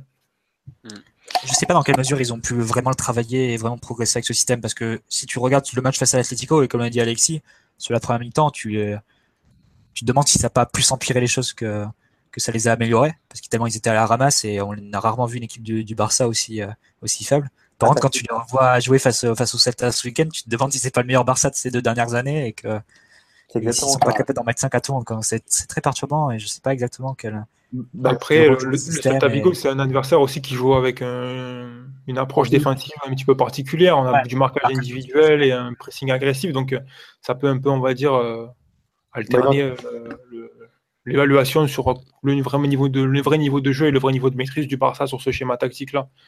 Après, euh, enfin.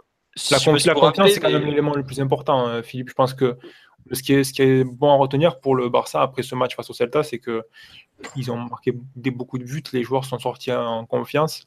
Et même si derrière, ils vont retrouver une opposition plus difficile face au PSG, parce que déjà le PSG ne va, va pas faire de marquage individuel, il va défendre en zone. Donc c'est tout un, tout un autre match. Euh, c'est quand, même- c'est quand même très positif pour eux de, voilà, de se sentir validés après ce match en ayant utilisé ce schéma. Quoi. Après, euh, je sais pas si vous vous rappelez, juste avant de venir à Paris, ils avaient mis une rouste à, à la veste. Pareil, euh, ils- euh, je sais pas si, enfin, tout le monde décrivait Messi comme dans la forme de sa vie, tout ça. Donc euh, bon, C'est vrai, très juste, très juste. enfin, j'avoue que et attention, je suis pas en train de dire qu'à la veste le niveau du Celta Vigo, parce que comme elle avait fait remarquer Alexis, ils avaient fait jouer une équipe mixte parce qu'ils avaient, ils avaient joué la coupe juste avant. De quoi? Contre le Celta en plus, mais bref. Contre le Celta en plus, et Vigo est quand même une bien meilleure équipe qu'Alaves, faut quand même le dire, surtout l'équipe à prime d'Alaves. Mais euh, j'avoue que les, les résultats du championnat ont pas grand chose à voir, je trouve, avec les, les résultats de, de la Coupe d'Europe. Bah, disons que Celta, c'est l'équipe qui défend, enfin, qui bétonne le moins de toute la Liga. Donc euh, voilà, ce qui explique pourquoi ils en ont pris 5 et il y aurait pu en avoir plus euh, samedi contre le Barça. Il y a peut-être un élément à prendre en compte aussi, c'est que la MSN a joué vraiment tous les matchs depuis le, le match aller. Ils se sont pas reposés pour le coup, donc euh, Ouais, mais il sort, un facteur. euh, il sort. Messi de, de plus en plus tôt maintenant. Il lui arrive, euh, il l'a fait contre le Celta d'ailleurs, si je me rappelle bien. Il le sort à l'heure de jeu. Non, peut-être pas contre le Celta, mais contre Oreron, je me rappelle plus. Mais il sort souvent maintenant Messi à l'heure de jeu justement pour le préserver. Pas tous les matchs, hein, mais, mais il le fait. Donc, euh, Ouais. Euh, non, juste euh, dans les, les thèmes que je vous avais mis, j'avais mis quel scénario possible, euh, à votre avis, pour ce match en vitesse, parce que bon, c'est pas- là on va être dans le foot fiction le plus total, donc bon, on va pas s'y attarder trop. bah, Je pense qu'il y aura déjà une grosse erreur d'arbitrage en faveur du Barça, forcément. Rouge et penalty, c'est obligatoire. Obligatoire, hein, parce que un match au Camp Nou comme ça où le Barça doit remonter, il faut s'attendre à se faire avoir. Voilà, Busquets, on sait tout ce qu'il va faire son show, euh, ça va plonger de tous les côtés, mais on le sait. hein. C'est pour ça que c'est important d'avoir marqué le quatrième but, parce que c'est le genre de match qui peut se jouer justement, où on peut passer grâce à ce fameux quatrième but marqué au, au parc, ou pas avoir pris ce fameux but qui vaut double à l'extérieur. Donc euh, non, si on marque vite, euh, j'en doute. hein. Surtout vu nos entames de match en championnat, forcément, ça sera, c'est fini. Si on prend un but, surtout pas euh, paniquer et continuer à jouer, parce que sincèrement, on a un avantage, on pouvait pas rêver mieux. Donc, euh, donc euh, Je pense que s'attendre t'attends- à 20, à 20 30 premières minutes euh, très difficiles. Le Barça va vouloir mettre une pression énorme avec le public et tout ça. Ça peut être du handball, ouais. Ça peut être du handball pendant 20 minutes, ouais. Mais si tu passes, si tu passes pas les 30 montré premières minutes, euh, bon, je pense.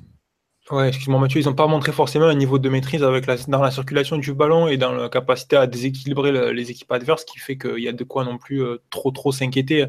Ouais, Bien, on peut imaginer le PSG être déséquilibré et perdre le match parce qu'en face, il y a, un- il y a une- quand même un niveau, surtout sur la ligne offensive, qui est, où il y a vraiment une énorme différence avec le reste. Mais sur le match aller euh, et sur les derniers matchs du PSG, on voit quand même une équipe qui, a des problèmes à créer des, des occasions dans certains contextes, est quand même une, une équipe euh, difficile à déséquilibrer. Et la sensation, c'est que pour marquer deux ou trois buts au PSG, il faut quand même. euh, Enfin, je sais pas, il me semble que c'est quelque chose qui, qui est très exigeant et je suis pas sûr que collectivement le Barça en soit capable. Quoi. Donc Ouais, après, voilà, ça. tout est question de voir un petit peu aussi comment on va être pris le match. C'est sûr que si Messi marque, un- marque euh, trouve une faille dans les premières minutes, euh, c'est voilà, c'est après le jeu match se joue aussi beaucoup mentalement. Quoi.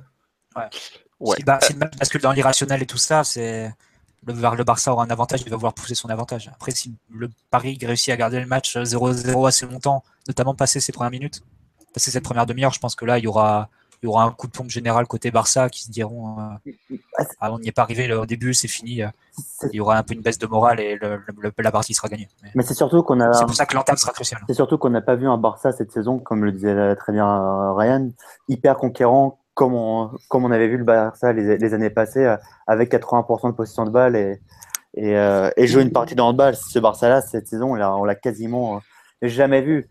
D'ailleurs, beaucoup ont parlé d'un Luis Enrique qui a dénaturé le jeu, le du Barça, donc ça, c'est, pas pour rien. Donc, c'est pour ça que même si le Barça marque rapidement, sincèrement, euh, je- il faudra pas tomber dans la psychose de drame. C'est si Paris se dit, ah, si on en prend un, c'est fini. Alors que, il- calme, euh, on a quatre buts d'avance, euh, on a tout le temps de voir venir, sincèrement. Avec Camp Nou, c'est intimidant. hein, c'est euh, c'est le, plus, c'est le plus grand stade d'Europe. Tu, tu sens vraiment la grandeur du, Non, du je club. sais bien, mais euh, on rentrons pas dans cette psychose-là. euh, 4-0, c'est. Le- attention, le Camp Nou, euh, je crois que tous les joueurs à part Draxler de notre effectif, non, Kurzawa non plus, il a jamais joué, mais sinon tous ils ont déjà joué. hein, je pense. genre de mec qui peut se faire. euh, qui peut se faire, aussi, euh, qui peu peut du se- et Meunier aussi qui peuvent se laisser porter euh, dans. Par, euh, enfin, qui peut Ouais, se, envahir un peu par la. euh, Enfin, je sais pas. Je t'avoue que c'est pas trop le le, le Camp Nou. euh, ouais, ils vont chanter le rythme, euh, Viva Barça, tout ça, tout ça là. Ah, mais c'est grand, c'est impressionnant. Tous les joueurs ont l'impression que le, le terrain fait 10 mètres de plus, alors que, alors que pas du tout. Et- Ça, c'est la caméra, ça. non, non, non, mais, non, les mais je- qui- je sais, c'est- je ils ont sais, l'impression je que sais, c'est mais- hyper loin pour aller marquer un but, alors qu'en fait, non, c'est la même chose. Ouais. C'est impressionnant visuel, je pense. On nous dit, vous inquiétez pas, Emery va tirer la compo OD comme à Almeria. je suis pas sûr qu'il s'amuse ce jour-là quand même. Valérie Fourniret qui dit qu'il faut y aller avec Rikoviak et, et Areola pour se faire un délire, mais je sais pas si c'est. Laissez cet homme tranquille, il, il- il est dangereux. Et euh, Emery nous dit meilleur scénario, on marque en premier, pire scénario, on, a- on encaisse rapidement le premier but et le Barça qui enchaîne. Je crois que le pire scénario, ça serait penalty rouge dans les 10 premières minutes. quoi. Là, par contre, je peux dire que les 80 suivantes, elles vont être longues. hein. Mais bon. Il faut une concentration maximale sur ce match-là. C'est Ouais. sûr que c'est difficile d'imaginer faire une Inter euh, 2010 et résister 80 minutes à 10, mais il faudra une concentration, il faudra le minimum d'erreurs. quoi. Limiter les prises de risque. euh. Non, mais moitié. je te rappelle quand même, on y va avec 4 buts d'avance. hein. Ouais, mais tu sais jamais. euh, Si tu marques, encore une fois, la clé, ce sera vraiment de marquer. On a... De toute façon, structurellement, on n'a pas une équipe pour bétonner. Donc, euh, de la même façon qu'on n'a pas une équipe pour jouer contre les bétons, on n'a pas une équipe non plus pour euh, bétonner. Donc, euh, Moi, ça Donc, me rappelle un peu ce discours, le, le match retour à Stamford Bridge il y a, il y a, il y a trois ans. Quand on menait 3, on se disait, bon, de toute façon, euh, c'est sûr qu'on va forcément marquer à Stamford Bridge. On... Bon, ça sera plié parce qu'on n'encaissera pas trois buts. t'avais pas, hein. Pas le même entraîneur non plus, hein, je te rappelle. hein. Avec Ouais, tout le respect que j'ai pour euh, le grand Lolo. Heureusement qu'on a 4 buts d'avance. hein. Ouais, c'est ça, ouais, c'est ce que j'allais dire. hein. Ah bon, on, ouais. on avait craqué face à du euh, Franck Bon. Marty, Marty, on perd 3-0 mercredi, ça te va? Donc, tu te prends une tôle, mais tu passes, ça te va?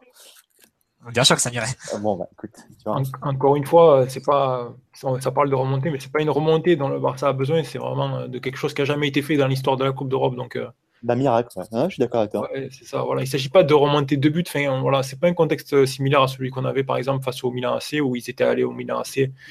Euh, ils avaient joué un match un petit peu, on va dire, euh, de contrôle inoffensif et ils s'étaient fait punir en prenant encaissant deux buts. Et en face, ils avaient été capables de retourner la situation au match retour parce qu'il y avait une, équipe d'un niveau collectif correct, mais avec des individualités vraiment moyennes. Quoi. Là, c'est vraiment un match où il y a cinq buts à marquer contre une équipe où il y a des garçons comme Di Maria, Draxler, Cavani, euh, Verratti, euh, Thiago Silva, etc., qui vont être sur le terrain. Donc, euh, c'est pas les mêmes dispositions. hein. Euh, Il faut quand même, je sais pas s'il y a de la peur ou de la panique du côté du PSG dans chez les supporters, mais ça s'est jamais vu en Coupe d'Europe une telle chose. Et bon, même s'il y a Messi sur le terrain, ça reste quand même du domaine euh, du miracle, je pense. Ouais. Ouais. Euh, ouais, enfin, on nous dit qu'on est très, des... très pessimiste pour le PSG, mais c'est juste que. Déjà, est-ce que quelqu'un se rappelle de la Corogne? Ceux qui ont vécu le traumatisme de la Corogne peuvent vous en parler. Vrai Non mais Philo, tu sais, tu sais très bien que c'est dans l'ADN du PSG de faire euh, le, le truc le plus ridicule de l'histoire des Coupes d'Europe. Non, mais là, là, il y a que- là, on a des champions dans toute l'équipe. Il y a un vrai entraîneur. euh, c'est différent. C'est pas le PSG de Laurent Leroy et de Luis Hernandez, tu vois. c'est pas le PSG qui prenait 600 à domicile contre les dopés de la Juve, certes, mais bon, euh, Voilà. voilà. quoi. Je sais pas, j'avoue que ce match. euh, Mais non, mais qu'on va souffrir, c'est obligatoire. honnêtement, tu vois, le- les médias catalans, les joueurs, leur, toute leur connerie de remontada, là, il y a 15 jours, je me foutais de leur gueule en mode, mais tu vas rien remonter du tout à portant ta montre. Et malgré tout, tu es obligé, il y a forcément une part irrationnelle. Ce qui s'est passé à l'aller, le... personne l'avait vu venir. Tu peux dire que ça peut, ça peut tourner de la même façon. Ils, ils alignent quand même euh, de très très loin les meilleurs joueurs du monde en attaque. Enfin, Ah, je suis euh, d'accord. C'est le Barça. Messi, et, tout euh, ça, tu peux pas être totalement zen. Voilà. Là, c'est- on nous dit pas le souvenir de la Corogne, mais voilà, la Corogne, c'était un moment. euh, Non, mais c'est vrai que contre n'importe quelle équipe, on serait là en se disant bon c'est impossible, c'est une formalité le retour. Là, Barça, t'as toujours le, Non, non, je doute d'accord. alors que c'est hyper compliqué ce qu'ils ont Je suis réalisé. d'accord avec vous, mais on est tous conscients qu'on va probablement perdre et qu'on va énormément souffrir parce qu'on a, dans sa meilleure forme, ça reste la meilleure équipe du monde. Mais là, il faudrait franchement être des champions pour euh, trouver le moyen de, de se prendre. Pour se faire éliminer, il faut pas se prendre 4-0, il faut se prendre 5-0, les gars. Non, faut se 4-0, prendre 4-0 et tu peux être éliminé au penalty après. Voilà, et ensuite tu fais. Enfin, t'imagines quand même, faut, faut être balèze, quoi. Même si c'est le grand Barça, le PSG, on parle pas quand même avec tout le respect que j'ai d'un club comme Wolfsburg ou, euh, ou un club comme ça, ou les clubs belges, etc. Tu vois, donc euh, faut remettre les choses en place. Puis on a un vrai entraîneur sur le banc en plus et qui connaît par cœur le foot espagnol. Donc, euh, si franchement on s'est remonté 4 buts, euh, qu'on arrête que, que les, les Qataris vendent, vendent le PSG immédiatement après le match, quand la Ligue des Champions, on, on la gagnera jamais, ou en tout cas on n'ira jamais plus loin que l'écart. Hein. Non, mais bah, c'est ça veut clair, rien dire, dis- ça, Alexis. Comme, Regarde, comme le dis, Barça, Alexis, ils avaient pris une branlée et deux ans après, ils la gagnent. hein. oui, Oui. Ouais, Non, mais- c'est pas terrible quand même. hein. Ouais, vas-y, que- vas-y, Ryan, Ryan. Je pense que ce que veut dire Alexis, c'est qu'il y, y aurait un tel traumatisme si quelque chose comme ça se passait que, que ça décrédibiliserait le, le projet. C'est sûr que, bon, on n'est pas là, on est vraiment dans la fantaisie. Je pense qu'Alexis a raison, il faut s'attendre à souffrir, c'est sûr, mais voilà, le PSG a quand même montré qu'ils avaient les épaules assez solides pour euh, gérer certaines situations. On peut voir une défaite parisienne, c'est totalement probable. On peut voir une défaite parisienne avec deux voire trois buts d'écart, c'est probable aussi.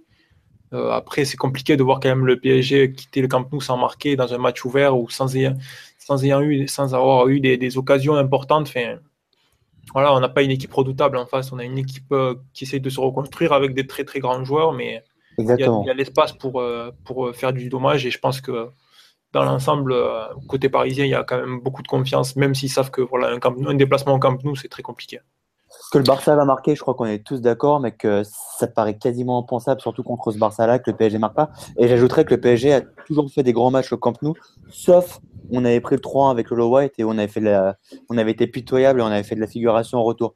Mais dès qu'on était en jeu euh, avec Ancelotti, on avait fait un match, un, match de fou à, Barcelone. Et le fameux but de Pastore, si je me rappelle bien. Oui, tu te ça, fait un match sur trois hein, qu'on a été bon, on a été bon contre nous, Alexis. Hein. Tu dis qu'on a toujours été bon. oui, bah, en 95, on avait été, on avait été bon aussi. Bah voilà, tu vois, Marty était mauvaise langue, donc euh, j'avais oublié. je suis pas sûr que tu te rappelles de celui-là spécialement, Alexis. Hein. Non, absolument pas. Bon, on espère un bon match de David Ginola après-demain. C'était euh, coup franc de Valdo, tête de Wea, hop, comme, euh, comme d'hab, coup de pied arrêté, la, la base. Euh, tu nous dit 3-0 à la 60e, plus un bruit dans le stade qui se vide et les Espagnols qui se calment pendant 3 ans. Je ne sais pas, je ne sais pas, on verra. Mais c'est vrai que c'est fou, c'est qu'il y a vraiment un aspect indécis qui est, qui est présent parce qu'on sait très bien que ça peut basculer dans un sens comme dans l'autre assez vite. Tu marques dans les 10 premières minutes, tu as 80 minutes de bonheur au, au camp ou presque. Quoi ça t'arrive pas souvent dans ta vie d'avoir 80 minutes de bonheur au Canou, hein, je peux te le dire. En général, euh, tu pleures pendant 80 minutes. Tu peux signer Neymar juste après, quoi, dans le forêt. Non, mais surtout. Ah bah, oui.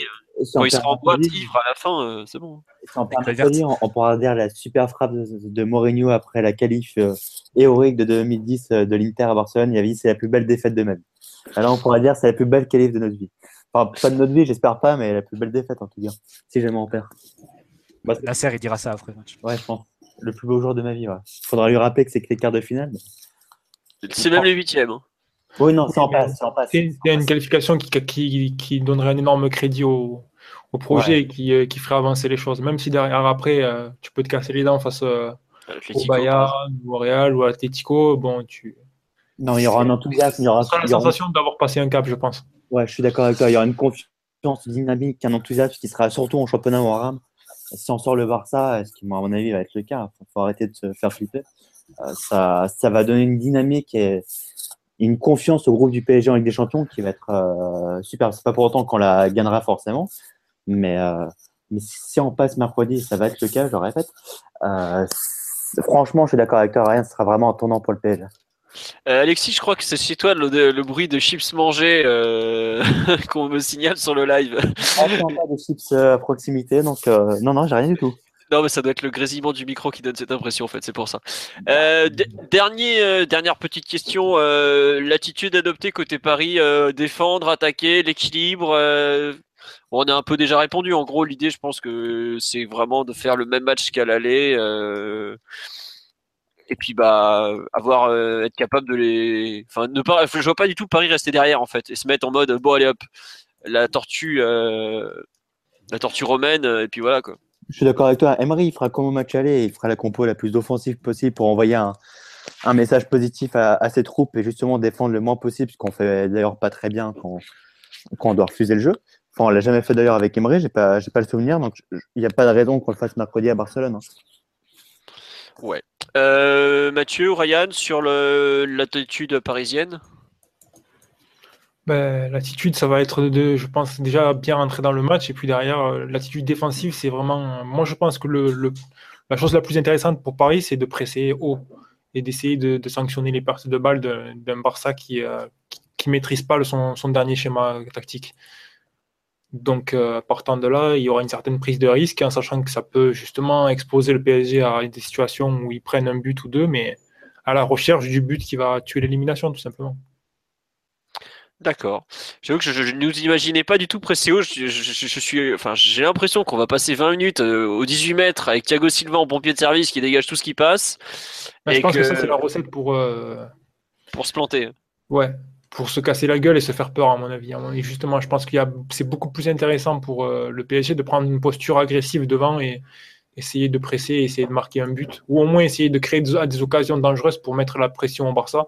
Parce qu'après, il y a tout l'aspect psychologique. Hein. Le Barça savent très bien qu'ils vont devoir être euh, aux petits oignons dans, l'utilisation de leur 3-4-3. Et puis, s'il y a une ou deux occasions qui mettent une certaine pression, ou justement, ils voient que Paris arrive à approcher Ter Stegen sans trop forcer, mentalement, c'est quand même dur à gérer après derrière.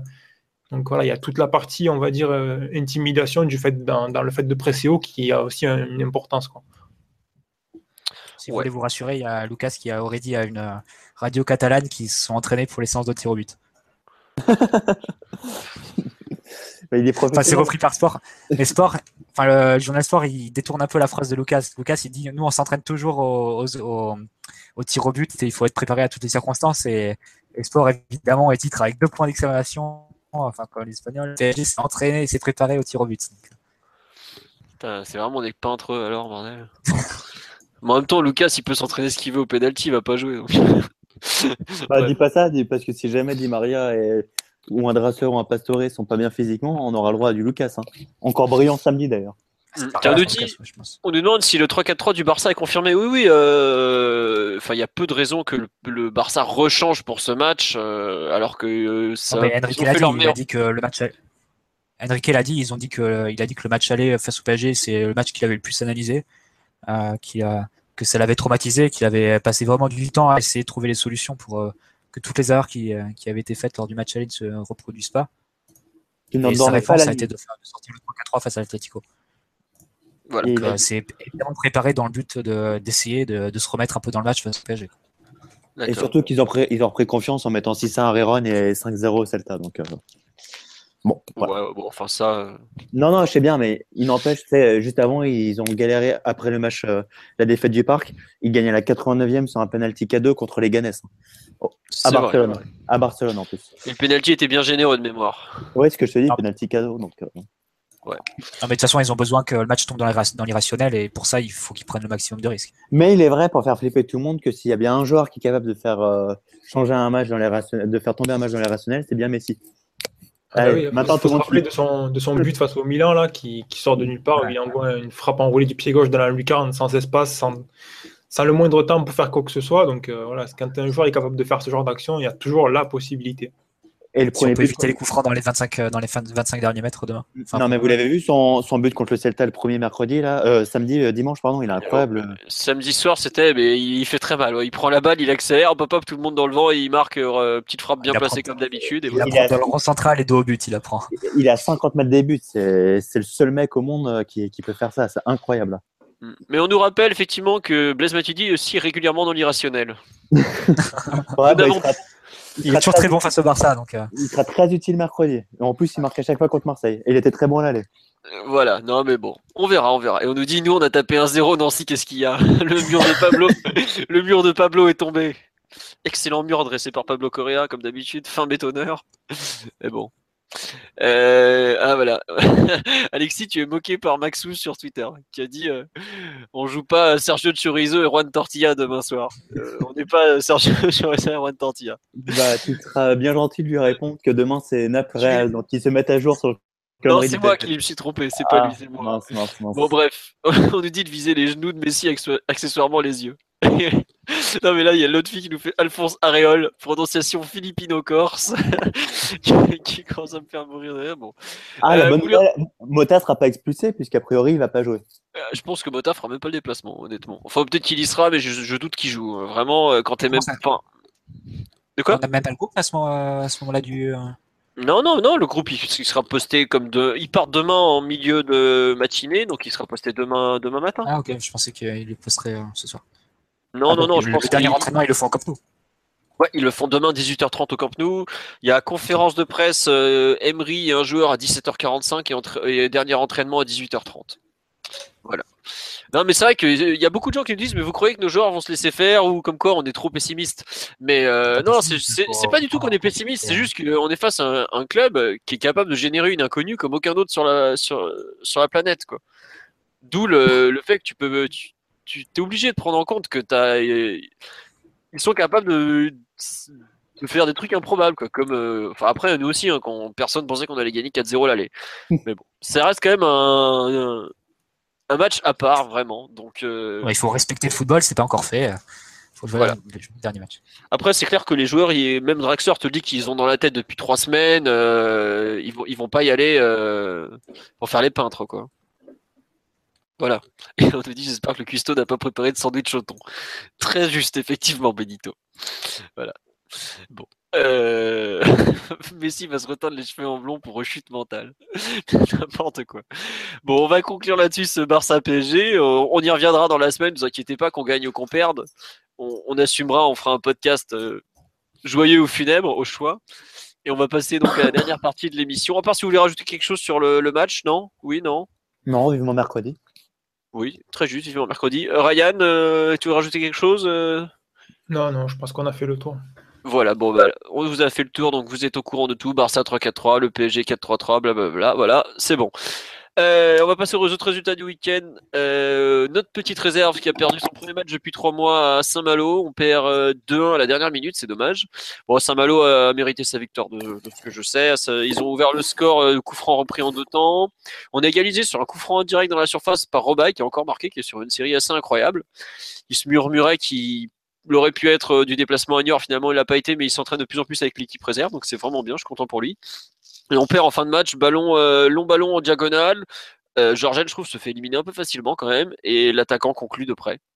Bon, euh, bon, c'est pas très grave, on est encore très loin de la zone de relégation, mais bon, c'est un peu dommage d'avoir perdu la dernière minute. L'entraîneur François Rodriguez a dit ouais, on a été naïf. Bah, quand on voit le dernier but, c'est vraiment ça de la naïveté, mais bon. Allez, c'est pas très très grave. On passe à la chaud, au match suivant. Ça sera samedi prochain contre, je sais plus quelle équipe, mais ça sera au Cornelage à 16h, donc je, pense y faire un tour. Ça, vous intéresse. Euh, U19, la, la, série infernale continue. On a cette fois pris 5-0 à Lille. On aurait même pu en prendre un sixième. Euh, bon, on a été, on en prend deux sur coup de pied arrêté. Le dernier but, c'est n'importe quoi. Une passe en profondeur. Il y a personne qui suit. Bref, on a, il y a déjà 4-0 au bout de 25 minutes. Hein. Donc pour vous dire à quel point on a été catastrophique, euh, bah, rien n'allait. On a beaucoup de blessés en ce moment. Euh, offensivement, Diaby nous a apporté toute la première partie de saison, mais maintenant qu'il est monté avec la réserve, bah, il n'y a pas grand monde qui arrive à prendre le relais. Donc voilà, euh, on souffre. on avait beaucoup d'absents. Je sais qu'on a fait jouer Kevin Cabral, qui est un ancien attaquant arrière droit, pour vous dire à quel point on était en galère de joueurs. Bah, ça n'a pas pardonné. On, on a explosé en vol tout simplement. Donc euh, bah, c'est embêtant parce que Le Havre, pendant ce temps-là, a gagné. Donc on est deuxième du classement alors qu'on avait fait une énorme remontée pour les retrouver. Euh, ils, avaient gagné chez nous, donc ils avaient déjà repris l'avantage. Mais là, cette, euh, cette défaite, elle fait quand même assez mal. Et au classement de mémoire, on, bah, doit être à 6.2 désormais, si je ne me trompe pas. Donc, un petit peu embêtant les, les résultats de ce week-end. Attendez, je vous vérifie. voilà. Non, on est à 4.2, pardon. Effectivement, euh, on a le même nombre de matchs joués et on peut se faire dépasser par Lens qui a un match en retard et deux points de moins. Bon, donc euh, vraiment mauvaise opération. Euh, oui, je parle du nez parce que je suis malade, je suis désolé, j'ai pris froid, euh, je sais plus quand c'était, bref, on s'en fout. Nos U17, ils sont allés perdre sur la plus petite démarche 1-0 à Amiens, donc là, ça fait quand même pas mal de défaites consécutives. Euh, euh, non, qu'est-ce que je raconte? Non, on avait fait match nul contre le euh, en milieu de semaine, mais euh, bon voilà, on n'est pas en super forme au niveau des U17 comme chez les U19, mais de mémoire, on est voilà, on est troisième de la poule avec 4 points de moins que le premier qui mais on a un match de retard, donc on peut encore remonter, on est encore, on est encore à la course au playoff, mais bon, c'est pas très très très bon comme résultat, faut pas se mentir. Ensuite, on avait les féminines qui étaient en trêve internationale, donc elles étaient éparpillées un peu partout euh, sur la planète. Je vais pas vous mentir, je sais qu'elles sont aux États-Unis pour la Chibi Lips Cup. J'ai pas eu le temps de lire les comptes rendus, tout ça, donc je sais pas trop ce qu'elles ont fait. Visiblement, l'équipe de France a fait un match très très dégueulasse. En Ligue des Champions, en hand, on est allé gagner à. Il était où le match? Ah oui, à Plock, en Pologne. Bon, euh, début de match un peu compliqué, on était dominé, puis finalement, on a commencé à mettre en route et on s'impose 29-25. Le problème, c'est que pour la première place, c'est pratiquement mort parce que euh, Barcelone est allé chercher un bon match nul à Kiel ou à Flensburg, je sais plus. Ce qui fait qu'ils sont, bah, pratiquement sûrs d'être premiers. Donc euh, il faudra un miracle la dernière journée, mais bon, globalement, on se dirige vers la deuxième place de la poule. Poule qui était considérée comme la plus dure de l'histoire de la compétition. Alors certes, ça nous fait une belle jambe d'être euh, deuxième, mais bon.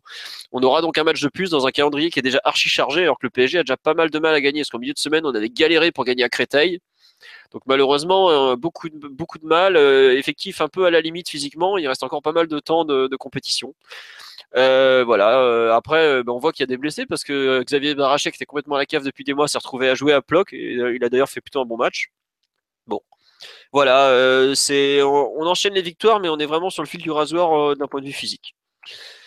Euh, bah, c'est à peu près tout. Euh, l'équipe FSGT Culture PSG jouait ce soir, mais euh, je sais pas combien ils ont fait parmi les autres équipes. Et ah oui, tiens, on nous demande les, les, abonnements au Parc des Princes. Alors visiblement, il va y avoir pas mal de changements, notamment pour installer le cube côté Auteuil. le prix va augmenter, si j'ai bien compris. Et ça sera pas, il y aura pas le renouvellement sera pas automatique contrairement aux années précédentes. À voir ce qu'ils vont faire. Normalement, ça devrait être annoncé bientôt mais c'est un peu, on sait pas trop trop la façon dont ça va se passer. Quoi. Voilà. C'est pour l'instant, on sait pas grand chose. Donc je vais pas vous mentir. Et donc, bah, on, se contente d'attendre, euh, d'en savoir plus. Bon, sur ce, on va conclure le podcast. 1h20, euh, même 1h25 à parler de, du Barça et autres, et de Nancy, donc on, on, est déjà pas mal. On fera un podcast de débrief euh, probablement jeudi soir pour revenir sur le Barça PSG. Et puis, bah, on va vous souhaiter une bonne soirée à tous, un bon match euh, mercredi. Et merci pour votre fidélité. Merci à tout le monde sur le live. Tous ceux qui ont commenté sur, sur euh, YouTube directement, que j'ai plus le temps d'aller voir, je m'excuse. Et à bientôt. Ciao, ciao tout le monde. Ciao. Ciao.